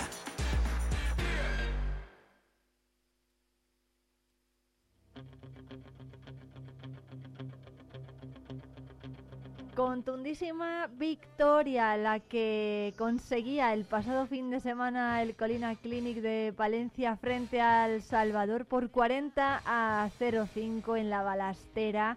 Una cita de la que vamos a hablar en los próximos minutos con Roberto Cantera, su presidente, el presidente del Club de Rugby Palencia. ¿Qué tal? Buenos días, ¿cómo estás? Hola, buenos días, ¿cómo estás? Bueno, muchas gracias por atendernos, eh, Roberto. ¿Cómo está el equipo y sobre todo, sobre todo cómo están los ánimos ¿no? después de esta victoria? Bueno, esta victoria es el reflejo del trabajo que llevan haciendo durante todo el año desde la temporada. También tenemos que venir que viene una derrota previa frente al BRAC ese otro gran club vallisoletano, en Pepe Rojo. Todos nuestros chicos, yo creo que esa derrota les ha venido bastante bien para empezar a activarse aún más y, y no dormirse los laureles porque no habíamos perdido ningún partido de la competición hasta, hasta el pasado fin de semana. Y bueno, pues creemos que sale de- después de esta jornada de ayer domingo pues bastante reforzado sus aspiraciones, pero sobre todo en su juego. Ayer pudimos ver, yo creo que por primera vez en el año, un juego bastante bonito, sobre todo en la línea de tres cuartos, desarrollado con bastante eficacia y con bastante peligro que, que, que la segunda parte sobre todo nos hizo a los aficionados disfrutar mucho del rugby. ¿Cómo fue ese juego que dice que fue mucho más bonito que en anteriores ocasiones? ¿Qué es lo que cambió? Pues cambia la continuidad. Cambia la continuidad. La continuidad nosotros en rugby la hablamos cuando algún jugador del otro equipo nos detiene al portador del balón. Este balón no se cae, no se va al suelo, no hay una abierta, sino que se pasa rápidamente al compañero, se busca al compañero y se llega a la línea de marca. Y esto es el rugby, un deporte muy muy dinámico, en el cual no hay parones y se hace muy muy muy vistoso y muy muy muy de disfrutar, de disfrutones, que diríamos. To- Esto en lo que respecta al primer equipo, ¿cómo van a ser los próximos encuentros que tengan por delante? No sé si más o menos exigentes que, esta, que este último. Pues vamos a tener unos encuentros bastante exigentes. Nos vamos a encontrar con un Aranda de rugby que viene mostrando unas sensaciones a lo largo de la temporada muy buenas. Tienen un pacto de filiación con el club decano del rugby burgalés, con aparejadores de rugby que sabéis que el pasado año ganó la Copa del Rey, o sea, la Supercopa, si no me equivoco. Y entonces estamos ante un club que pues muy renovado, con unos cimientos muy buenos también y que tiene grandes jugadores. Un partido complejo. El siguiente partido va a ser contra Zamora. Y Zamora tengo que decir que es un club muy, muy rocoso. Yo he jugado contra ellos hace escasos dos años y muy, muy rocoso, muy duro en delantera y que nos va a poner las cosas muy difíciles. ¿Cómo están estos eh, rivales en, en la clasificación? Y no sé si sus posiciones os eh, están condicionando ¿no? o están condicionando a los palentinos de alguna manera a la hora de entrenar, Bueno, por ejemplo. Vale, pues las posiciones de ellos están por debajo de nosotros en la tabla, ¿vale? Eh, Aranda un poco por encima de Aranda por encima de, Zamora y Zamora está en el cuarto último de la tabla. Pero ya te digo, son dos equipos que eh, Zamora muy muy rocoso, hay que tener mucho cuidado con su delantera, muy pesada y muy fuerte, entonces nosotros que es nuestro fuerte también, a ver cómo gestionamos esos contactos y a ver cómo gestionamos los jugadores. Y luego Aranda, pues un equipo muy completo que está creciendo en su juego en las últimas temporadas y que nos puede poner en serios apuros. El otro año ya, ya sí lo hizo, entonces bueno, son dos rivales que sí que condicionan mucho el juego, un juego muy distinto y que sí condicionan el juego de los morados, pero ya te digo, con las sensaciones del último encuentro que tenemos, de haber eh, entendido el nuevo sistema de juego, yo creo que podemos ir con tranquilidad, cierta tranquilidad, pero te recuerdo, esto es rugby. No sé, nunca hay que dar a un vencedor porque el rugby es muy justo o muy injusto según se mire y siempre el vencedor es aquel que acaba con más puntos en el minuto 80. Pues eh, veremos a ver qué va ocurriendo importantes estas dos citas, pero también está siendo muy, muy significativo el trabajo que están haciendo las categorías inferiores, ¿no? Porque están consiguiendo muy buenos resultados. ¿Qué tal van los, eh, los chavales? Bueno, pues con categorías inferiores estamos muy contentos.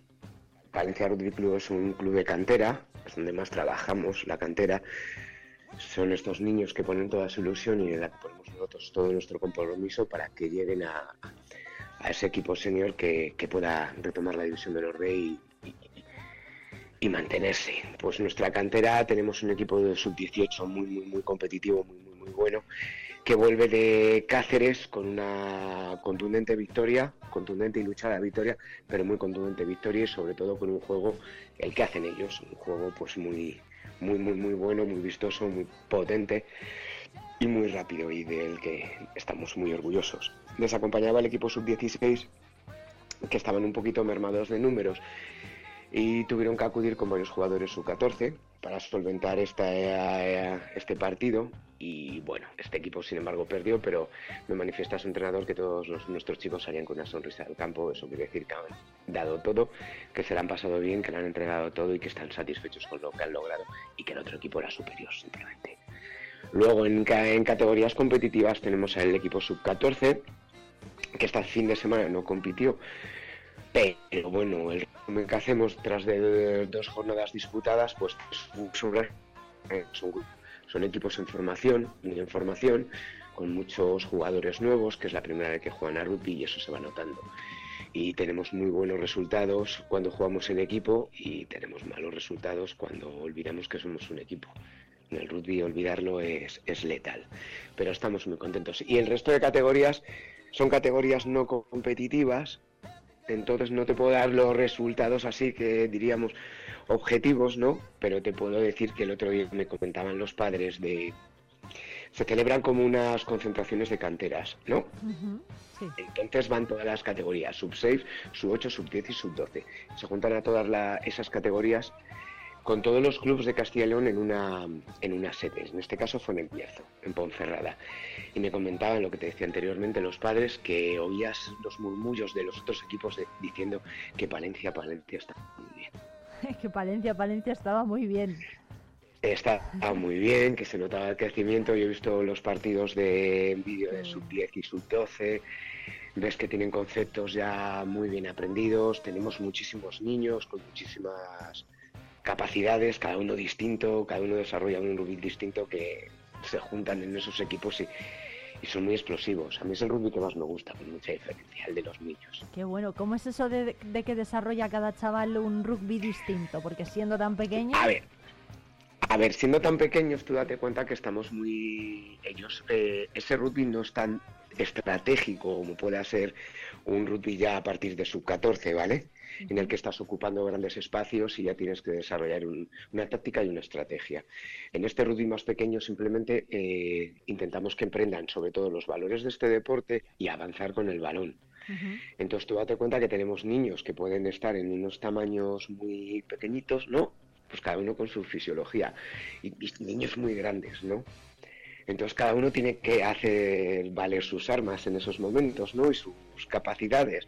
Y te puedes ver a chicos muy grandes, muy grandes, muy fuertes, parados por niños pequeños, muy pequeños, que son muy valientes, que ya son muy valientes con 8, 9 años, 6, ¿vale? Y a eso te hablo de las capacidades. El fuerte va a hacer uso de su capacidad de fuerza y de tamaño y el pequeño de su inteligencia y velocidad. Claro, ¿Vale?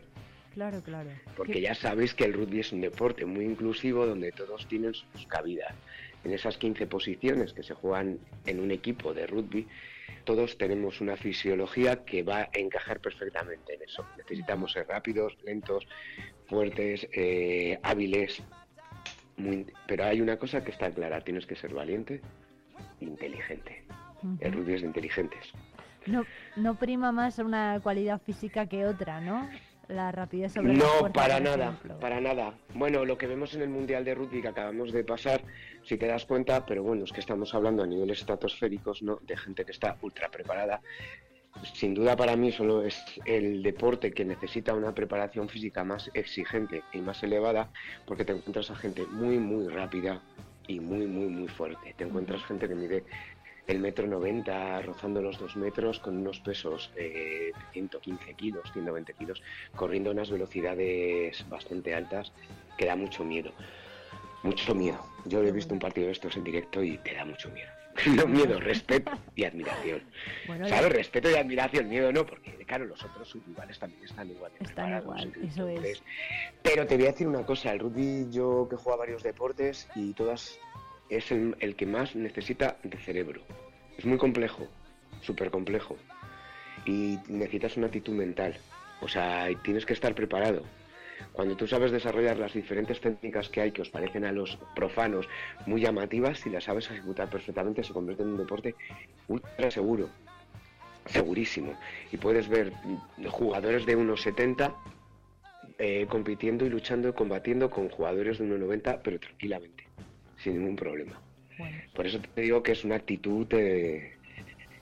Que la actitud lo es todo, vida, ¿no? En este, en este ca- bueno, en La todos los deportes, ¿no? pero La actitud nos vale todo, pero no solo con la actitud, ¿eh? tenemos que entrenar compromiso, compromiso y adquirir también las habilidades, las competencias ¿no? deportivas y de habilidades que nos den ese buen resultado de la conjunción de las dos cosas. Bueno, pues eh, Roberto Cantera, presidente del Club de Rugby Palencia, muchísimas gracias por atendernos. Recuérdanos cuál es la próxima cita que, en la que podemos ver a los palentinos jugando aquí en casa. Vale, pues no vamos a poder disfrutar, eh, disfrutar del equipo morado hasta ya enero. Todos los partidos que restan en esta primera fase de liga se van a disputar fuera de casa. Entonces, hasta enero, que os invitamos, obviamente, y os esperamos a todos en la balastera, en nuestra casa. Y ya iremos diciendo el calendario porque esa es la segunda fase de la liga y depende del resultado en el que queremos. Esos serán nuestros rivales. Bueno, pues eh, estaremos pendientes, eh, como dice Roberto, de todo lo que vaya ocurriendo, de esos resultados. Muchísimas gracias, lo dicho, por, por atendernos y esperamos noticias suyas, aunque sea jugando fuera de casa. De acuerdo, así será. Un abrazo muy fuerte, Roberto. Un abrazo igualmente, chao.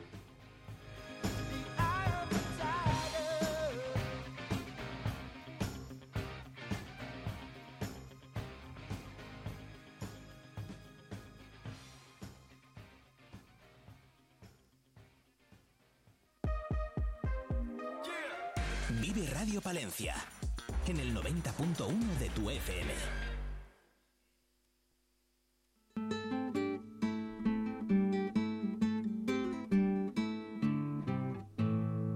Once y 38 minutos, seguimos en directo en la 90.1 de la FM Palentina. No podemos terminar el programa de hoy, viernes 24 de noviembre, Black Friday, sin advertir a los oyentes de los peligros que nos están esperando si vamos a comprar por internet. Amador Aparicio, buenos días. Hola, buenos días, ¿qué Bueno, tal? Muchas gracias por venir.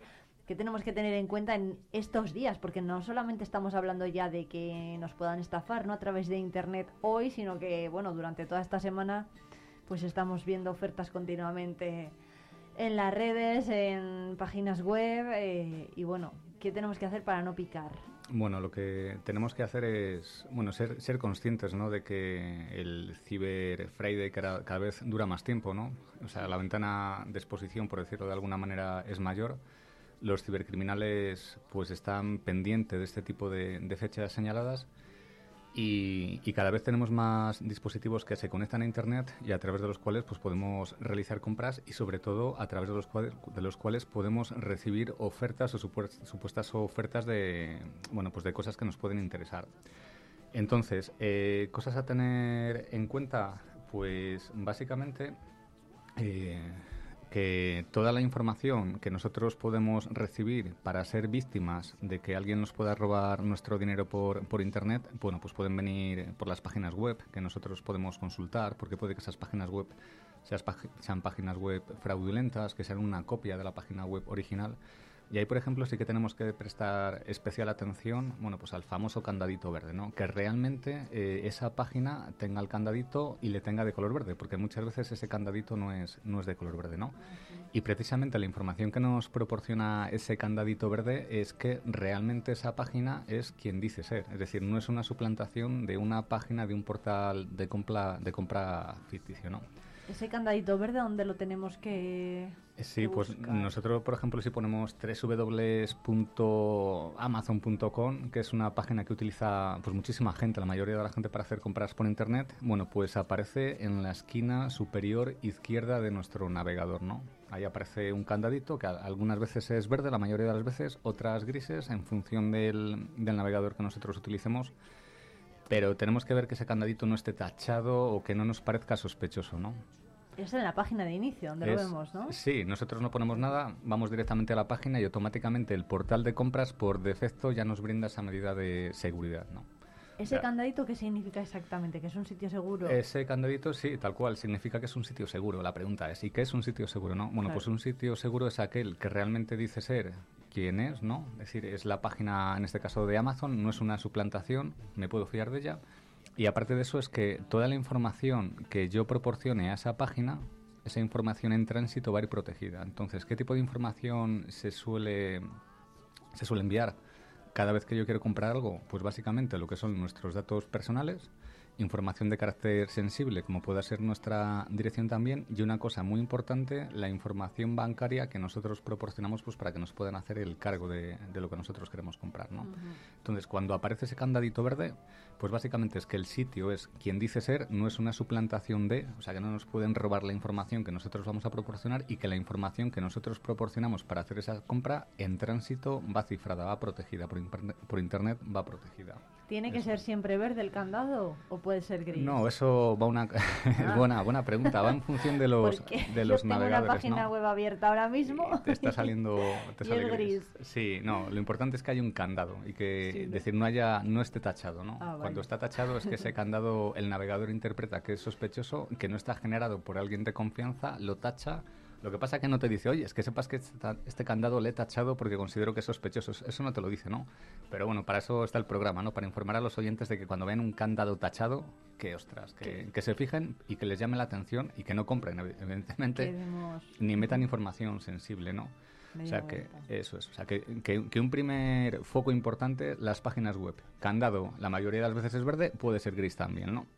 Después otro tema muy, pues otro vector de ataque que utilizan los cibercriminales para engañar a la gente en, esta, en esta época es el correo electrónico. A través del correo electrónico to- todos tenemos un dispositivo móvil al que hemos vinculado una cuenta de correo electrónico y si además esa cuenta de correo electrónico nos hemos dado de alta en portales o en servicios en Internet, es muy posible que ahora mismo, en este momento, eh, porque hoy es el Cyber, Cyber Friday, ¿no? Pues nos estén llegando, o nos estén llegando, pues todos estos días, ¿no? Anteriores, eh, un montón de correos electrónicos con supuestas ofertas de productos que nos pueden interesar, ¿no?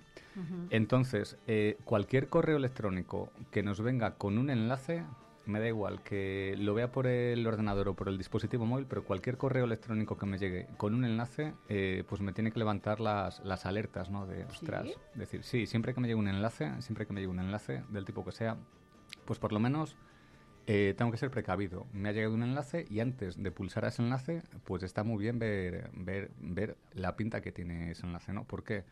Pues porque muchas veces, si tú visualizas el enlace, pues tienen nombres un poco extraños, es decir, no tienen nombres al uso que cualquier persona pueda entender, pues co- como Amazon, Microsoft o, o cosas de estas. Puede que tengan nombre que se le parezcan o a veces que no se le parezcan en absoluto, ¿no? Entonces, la mayoría de las veces cuando tú pinchas a ese enlace es posible que te, te redirija a una página, que puede ser una página de un supuesto comercio electrónico, te pide información sensible y sobre todo te pida información bancaria que muchas veces, por desgracia, eh, la gente proporciona. De hecho, se estima que son datos del año pasado que un 20% de los españoles ha sido víctima en el ciber Friday de, de- de estafas, ¿no? A través del correo electrónico, un 20% de los, de los españoles, ¿no? O sea que, ojo, con los enlaces que me pueden llegar en supuestas ofertas a través del, del correo electrónico. ¿Qué es el Q-Rising? El Q-Rising. El eh, eh, un- el- es una estafa que se está poniendo ahora de Sí. moda a través de los códigos Eh, QR. Eso es, sí, sí, efectivamente. Al final, eh, los códigos QR, bueno, pues son, son unos códigos que al final es una imagen, ¿no? Básicamente, y en esa imagen viaja información. Lo que pasa es que es una imagen un poco rara, es decir, no es el típico cartel que tú cuando le ves pues puedes saber lo que significa la información que hay ahí. Entonces, un código QR, tú cuando lo ves, pues bueno, al final todos se parecen, ¿no? Entonces, lo que vas a hacer directamente, vas a coger tu dispositivo móvil, vas a leer ese código QR y muchas veces el código QR lo que te va a llevar es un enlace que se va a abrir en tu navegador, en el navegador del dispositivo que sea, normalmente el móvil, porque para leer ese código QR lo haces a través de la cámara del, del móvil, ¿no? Entonces, claro, no hay hoy por hoy mecanismos que te digan este eh, código QR es malicioso o no es malicioso, eso no existe por desgracia, ¿no? O sea, que tú vas a un bar, lees un código QR de una mesa para ver cuál es la carta de, bueno, pues que te ofrece el bar, ¿no? Para poder tomar allí cosas y nadie te dice si ese código QR es malicioso o no. Entonces, claro, si yo soy capaz de generar un código QR y en ese código QR meto un enlace malicioso a una página o estoy suplantando una página, me van a llevar a una página en la que me van a pedir información sensible, pues lógicamente es muy posible que me roben mis datos de carácter personal, mis datos de carácter sensible o mis datos de carácter bancario. Entonces, aviso para navegantes, no te fíes de los códigos QR, a no ser que estés en un bar y realmente estés viendo la carta de cosas que puedes tomar o que puedes beber allí. Entonces, ¿de, de qué códigos QR no tendríamos que fiarnos? Ostras, pues es una... De, de cartel, yo qué sé, de cartelería de comercios, de, de qué tipo de, códigos no deberíamos Bueno, desconfiar. Pues, pues me gustaría me gustaría dar una respuesta clara a los oyentes porque, porque es una solución muy compleja y de hecho yo estaba involucrado en, en proyectos precisamente de vamos a prevenir a la gente por defecto para ver si los dispositivos pueden fiarse de los códigos QR, algunos códigos QR y de otros códigos QR automáticamente descartarles. Y eso hoy por hoy no se puede. Y eso significa que cualquier persona puede ir por la calle y puede colocar un código QR en la calle pues con un mensaje muy atractivo pues eh, alquilo cochera o vendo coche ¿no? y, y claro eh, la gente que esté interesada por eso pues va a coger su dispositivo móvil va a escanear el código QR y claro yo como generador de códigos QR puedo poner el enlace que a mí me dé la gana el enlace no se ve en el código QR Claro. hasta que tú no coges el dispositivo lo escaneas aceptas porque te, te llegará un mensaje oye ¿quieres abrir el enlace para ir a no sé dónde? Pues tú, claro para eso escaneo el código QR ¿no? O sea, sí, es- pero aún así tendríamos que introducir datos bancarios, ¿no? Para ser estafados o no. Claro, sí, sí, Sí, ¿no? efecti- sí, efecti- bueno, sí, no, sí, no. Hay un problema, hay un problema que lógicamente si te piden datos bancarios y tú les introduces esos datos bancarios puede que te les roben, pero el tema es o la pregunta del millón es cuánta gente lleva su aplicación móvil en el dispositivo instalada, ¿no? Entonces, claro, yo conozco casos en los que tú consultas un enlace en internet, automáticamente se te descarga una aplicación maliciosa y esa aplicación maliciosa interactúa con tu aplicación bancaria y te roban el dinero. O sea Madre que yo, si me preguntas, oye, Amador, ¿tú llevas aplicaciones bancarias en tu dispositivo móvil? No, no llevo aplicaciones bancarias en mi dispositivo ¿No? móvil. Ni la de la entidad bancaria. Ni la de la entidad bancaria, no, no la llevo, no la llevo. Y si me dices, oye, Amador, ¿te puedo hacer un Bizum? No, no, no, me No, puedes hacer un Bizum, no, págame cómo se ha pagado, no, no lo llevo. De hecho, lo que siempre suelo ir es con una mochila y un portátil y lo hago todo a través de mi portátil. Sí, porque es Sí, más seguro. Y por ejemplo, sí. pagar con la tarjeta desde el móvil. Si el móvil no está comprometido, pues es seguro. Claro, Seguro. la cuestión es cuánta gente en su dispositivo, y aquí sí que voy a diferenciar entre Android y, y iOS o iPhone, ¿no? Es decir, cuánta gente en su dispositivo Android tiene instalada un antivirus para tener más o menos la certeza de que el dispositivo móvil no se puede, no puede estar comprometido, ¿no? Claro, bueno, yo un consejo que doy es que para minimizar esa superficie de exposición que tenemos y además en Black Friday también, pues la gente tenga mucho cuidado en realizar pagos directos a través de su dispositivo móvil, incluso un Bizum que a mí me pueda llegar por WhatsApp, porque tanto el WhatsApp, el WhatsApp es una fuente también de, de- que utilizan los cibercriminales, para mandarte un enlace para que tú hagas un Bizum, pulsas en el enlace y ya no hay marcha atrás, ¿no? Porque Claro. Bizum funciona así, o sea, no te pide la confirmación. Bueno, bueno, pues Amador Aparicio, experto en ciberseguridad, muchísimas gracias por atendernos, por contarnos todo esto y hay que andar ojo a visor, ¿eh? Con esto del Black Friday. Ojo, y del Black Monday también. ¿eh? Eso es el Cyber Monday, eso es. Eso es.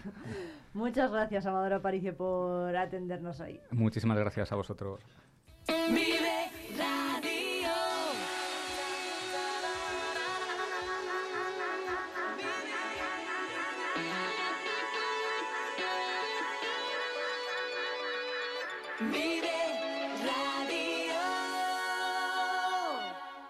Riesgo Metal, tu taller de carpintería metálica, aluminio y hierro. También automatismos de puertas. Riesgo Metal, en calle de los Bordadores 20, Valencia. Vive la magia del cine con Cines Ortega y Avenida. Busca tu peli favorita y disfruta a lo grande en nuestras salas totalmente renovadas. Recuerda que los mayores de 65 años los martes tienen entrada a 2 euros. Los miércoles, el día del espectador, podrás hacerlo por 4,50 euros y si quieres celebrar tu cumpleaños con nosotros, disfruta del pack película, palomitas y bebida por 8,95 por persona. La magia del cine te espera en Cines Ortega y Avenida. ¿Te lo vas a perder? El Black Friday en Palencia se llama Shopping Day.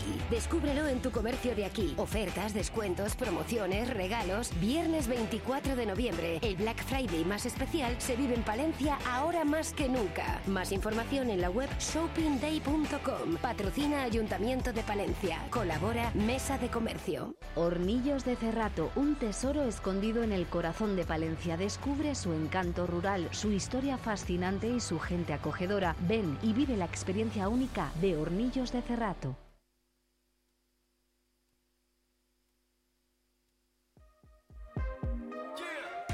Vive Radio Palencia. en el 90.1 de tu FM. Entonces este fin de semana unos vídeos guapos, ¿no? Sí, pero tío, ya te he dicho que no puedo. Hay que ver la cantidad de basura que suelta este árbol.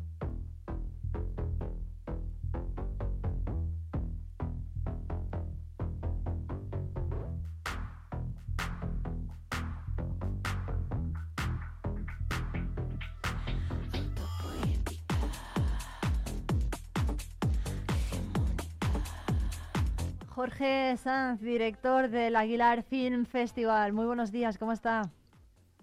Muy buenos días, pues aquí en Capilla ya, preparando, ultimando todos los detalles. Muchísimas gracias por atendernos. Ayer se presentó oficialmente ¿no? esta cita con el cine en Aguilar de Campo, que cumple 35 años y que va a entregar cinco águilas, nada más y nada menos, eh, entre ellos el que se va a otorgar al cineasta de aquí de la tierra, Arturo Dueñas, y también a la actriz María Barranco. ¿Por qué, se le- Pues- por qué han sido seleccionados ellos como galardonados? Bueno, la verdad es que en este país tenemos eh, gente profesionales maravillosos, o sea, la lista podía ser interminable y bueno, pues eh, son figuras eh, destacadas. En el caso de Arturo Dueñas y Ana Garcés, eh, que está triunfando ahora en la serie de televisión de La Promesa, pues es un premio nuevo que el festival eh, va, va a dar este año, que son el- los Águilas de Oro de Castilla-León, ¿no? También, bueno, pues mirar hacia nuestros, eh, la gente creativa, creadora de nuestra comunidad y, bueno, que sirva como un empujo, como un reconocimiento a la labor que están haciendo. Y en el caso de María Barranco y, y Carmen Plazas, eh, que, perdón, Cristina Plazas, pues eh, son artistas súper reconocidas. En el caso de María Barranco, pues eh, bueno, no creo que tenga que explicar eh, nada, ¿no? Pertenece a una generación de actores eh, maravillosas que todos tenemos en la mente. En el caso de Cristina Plazas, pues a lo mejor en cine no, no se ha destacado tanto, pero sí en teatro. Bueno, yo creo que mantenemos el nivel de, de los Águilas de Oro que hemos venido dando, ¿no? Pedro Almodóvar, Bardem, Charo López, Concha Velasco, la lista se hace interminable, ¿no? En estos 35 años, lo cual estamos muy, muy contentos. Bueno, también se va a reconocer el trabajo que se hace en Castilla y León, ¿no? Eh, este año además es una novedad porque se ha apostado por esa cuestión. Bueno, pues eh, entendemos que desde un festival que lleva 35 ediciones, aunque sea desde una población pequeñita como es Aguilar de Campo, pero con un gran festival, pues entendíamos que nuestra mirada tendría que incidir más sobre las producciones que se hacen en nuestra comunidad. Todos lo- los tres primeros días eh, vamos a proyectar eh, cortos eh, de Castilla y León para apoyar a la producción castellano-leonesa y las demás actividades también van a girar en torno a, este tema. Eh, bueno, la verdad es que podemos destacar películas que incluso que han sido rodadas aquí también en la montaña palentina, como eh, que es el caso del saldañés Pablo Quijano, que presenta Rubio Cobrizo, y de Cristina Herrero, que presenta a Tras el Aro. Eh, ¿El por qué hacerlo ahora? Pues bueno, desde los últimos años veíamos que eh, la sección de Castilla y León iba aumentando en número, en calidad, y yo creo que este ha sido el, año definitivo. Digamos que es como un festival dentro de otro festival. Y, bueno, creo que los directores eh, necesitan ventanas públicas y nosotros es lo que ofrecemos. Bueno, pues Jorge Sanz, director del Aguilar Film Festival, estaremos muy pendientes entre el 1 de diciembre y el 9 para ver todos esos cortometrajes. Muchísimas gracias por atendernos. Muchísimas gracias y toda la información en www.aguilarfilmfestival.es. Todos los que queréis acercaros estáis invitados a pasar unos días en, en Aguilar de Campo. Muchas gracias. Un abrazo muy fuerte. Un abrazo.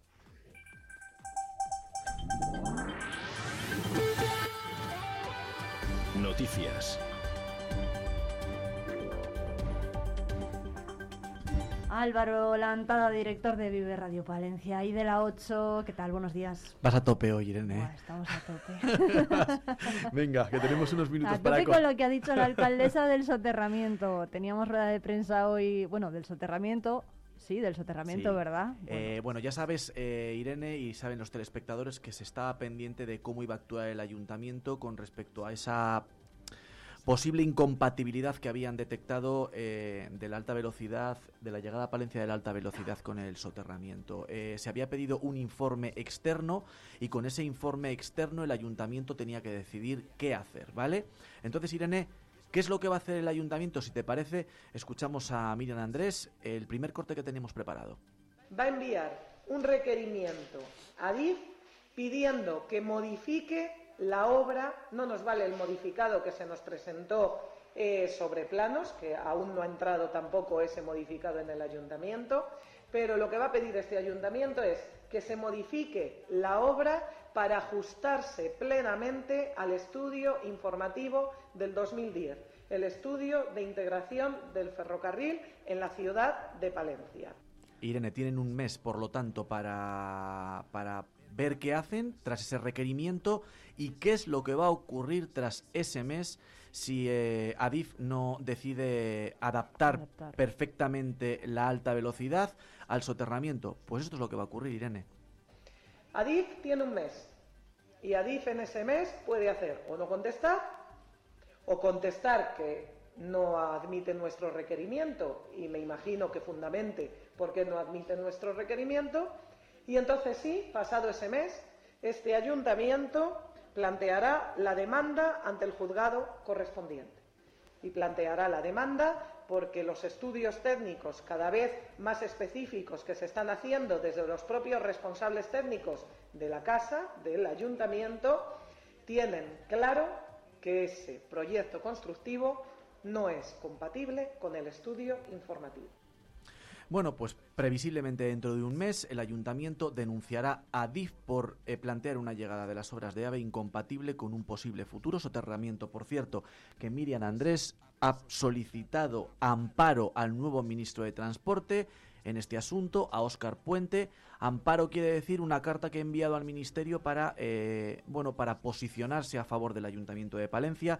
Por cierto, que también ha anunciado la alcaldesa que va a solicitar una reunión con el ministro de Transporte, con Óscar Puente, para abordar esta y otras cuestiones relativas a las infraestructuras que necesita la ciudad de Palencia y que puedan ejecutarse durante el presente mandato nacional que acaba de arrancar. Desde luego que será uno de los asuntos que abordemos también la próxima semana en Vive Palencia y también se va a abordar esta cuestión en la 8. A partir de las 2 en punto se le acaba el plazo, ¿no? Se le acaban los plazos a, a DIF para recular eh, con esas obras, pero bueno, hay más asuntos, ¿no? Que vais a, a abordar en el informativo de las 2. Bueno, y otras cuestiones. eh, La oposición en el Ayuntamiento de Valilla está molesta porque dicen que se ha rechazado una subvención europea para proyectos en el municipio. Eh, vamos a hablar también del proyecto de las Meninas que ha sido premiado y que vosotros habéis abordado aquí y muchas otras cuestiones. Hablaremos, hablaremos la próxima semana con Paredes de Nava, con su instituto. Vive la actualidad, vive al día, vive radio. Son las 12 de la mañana.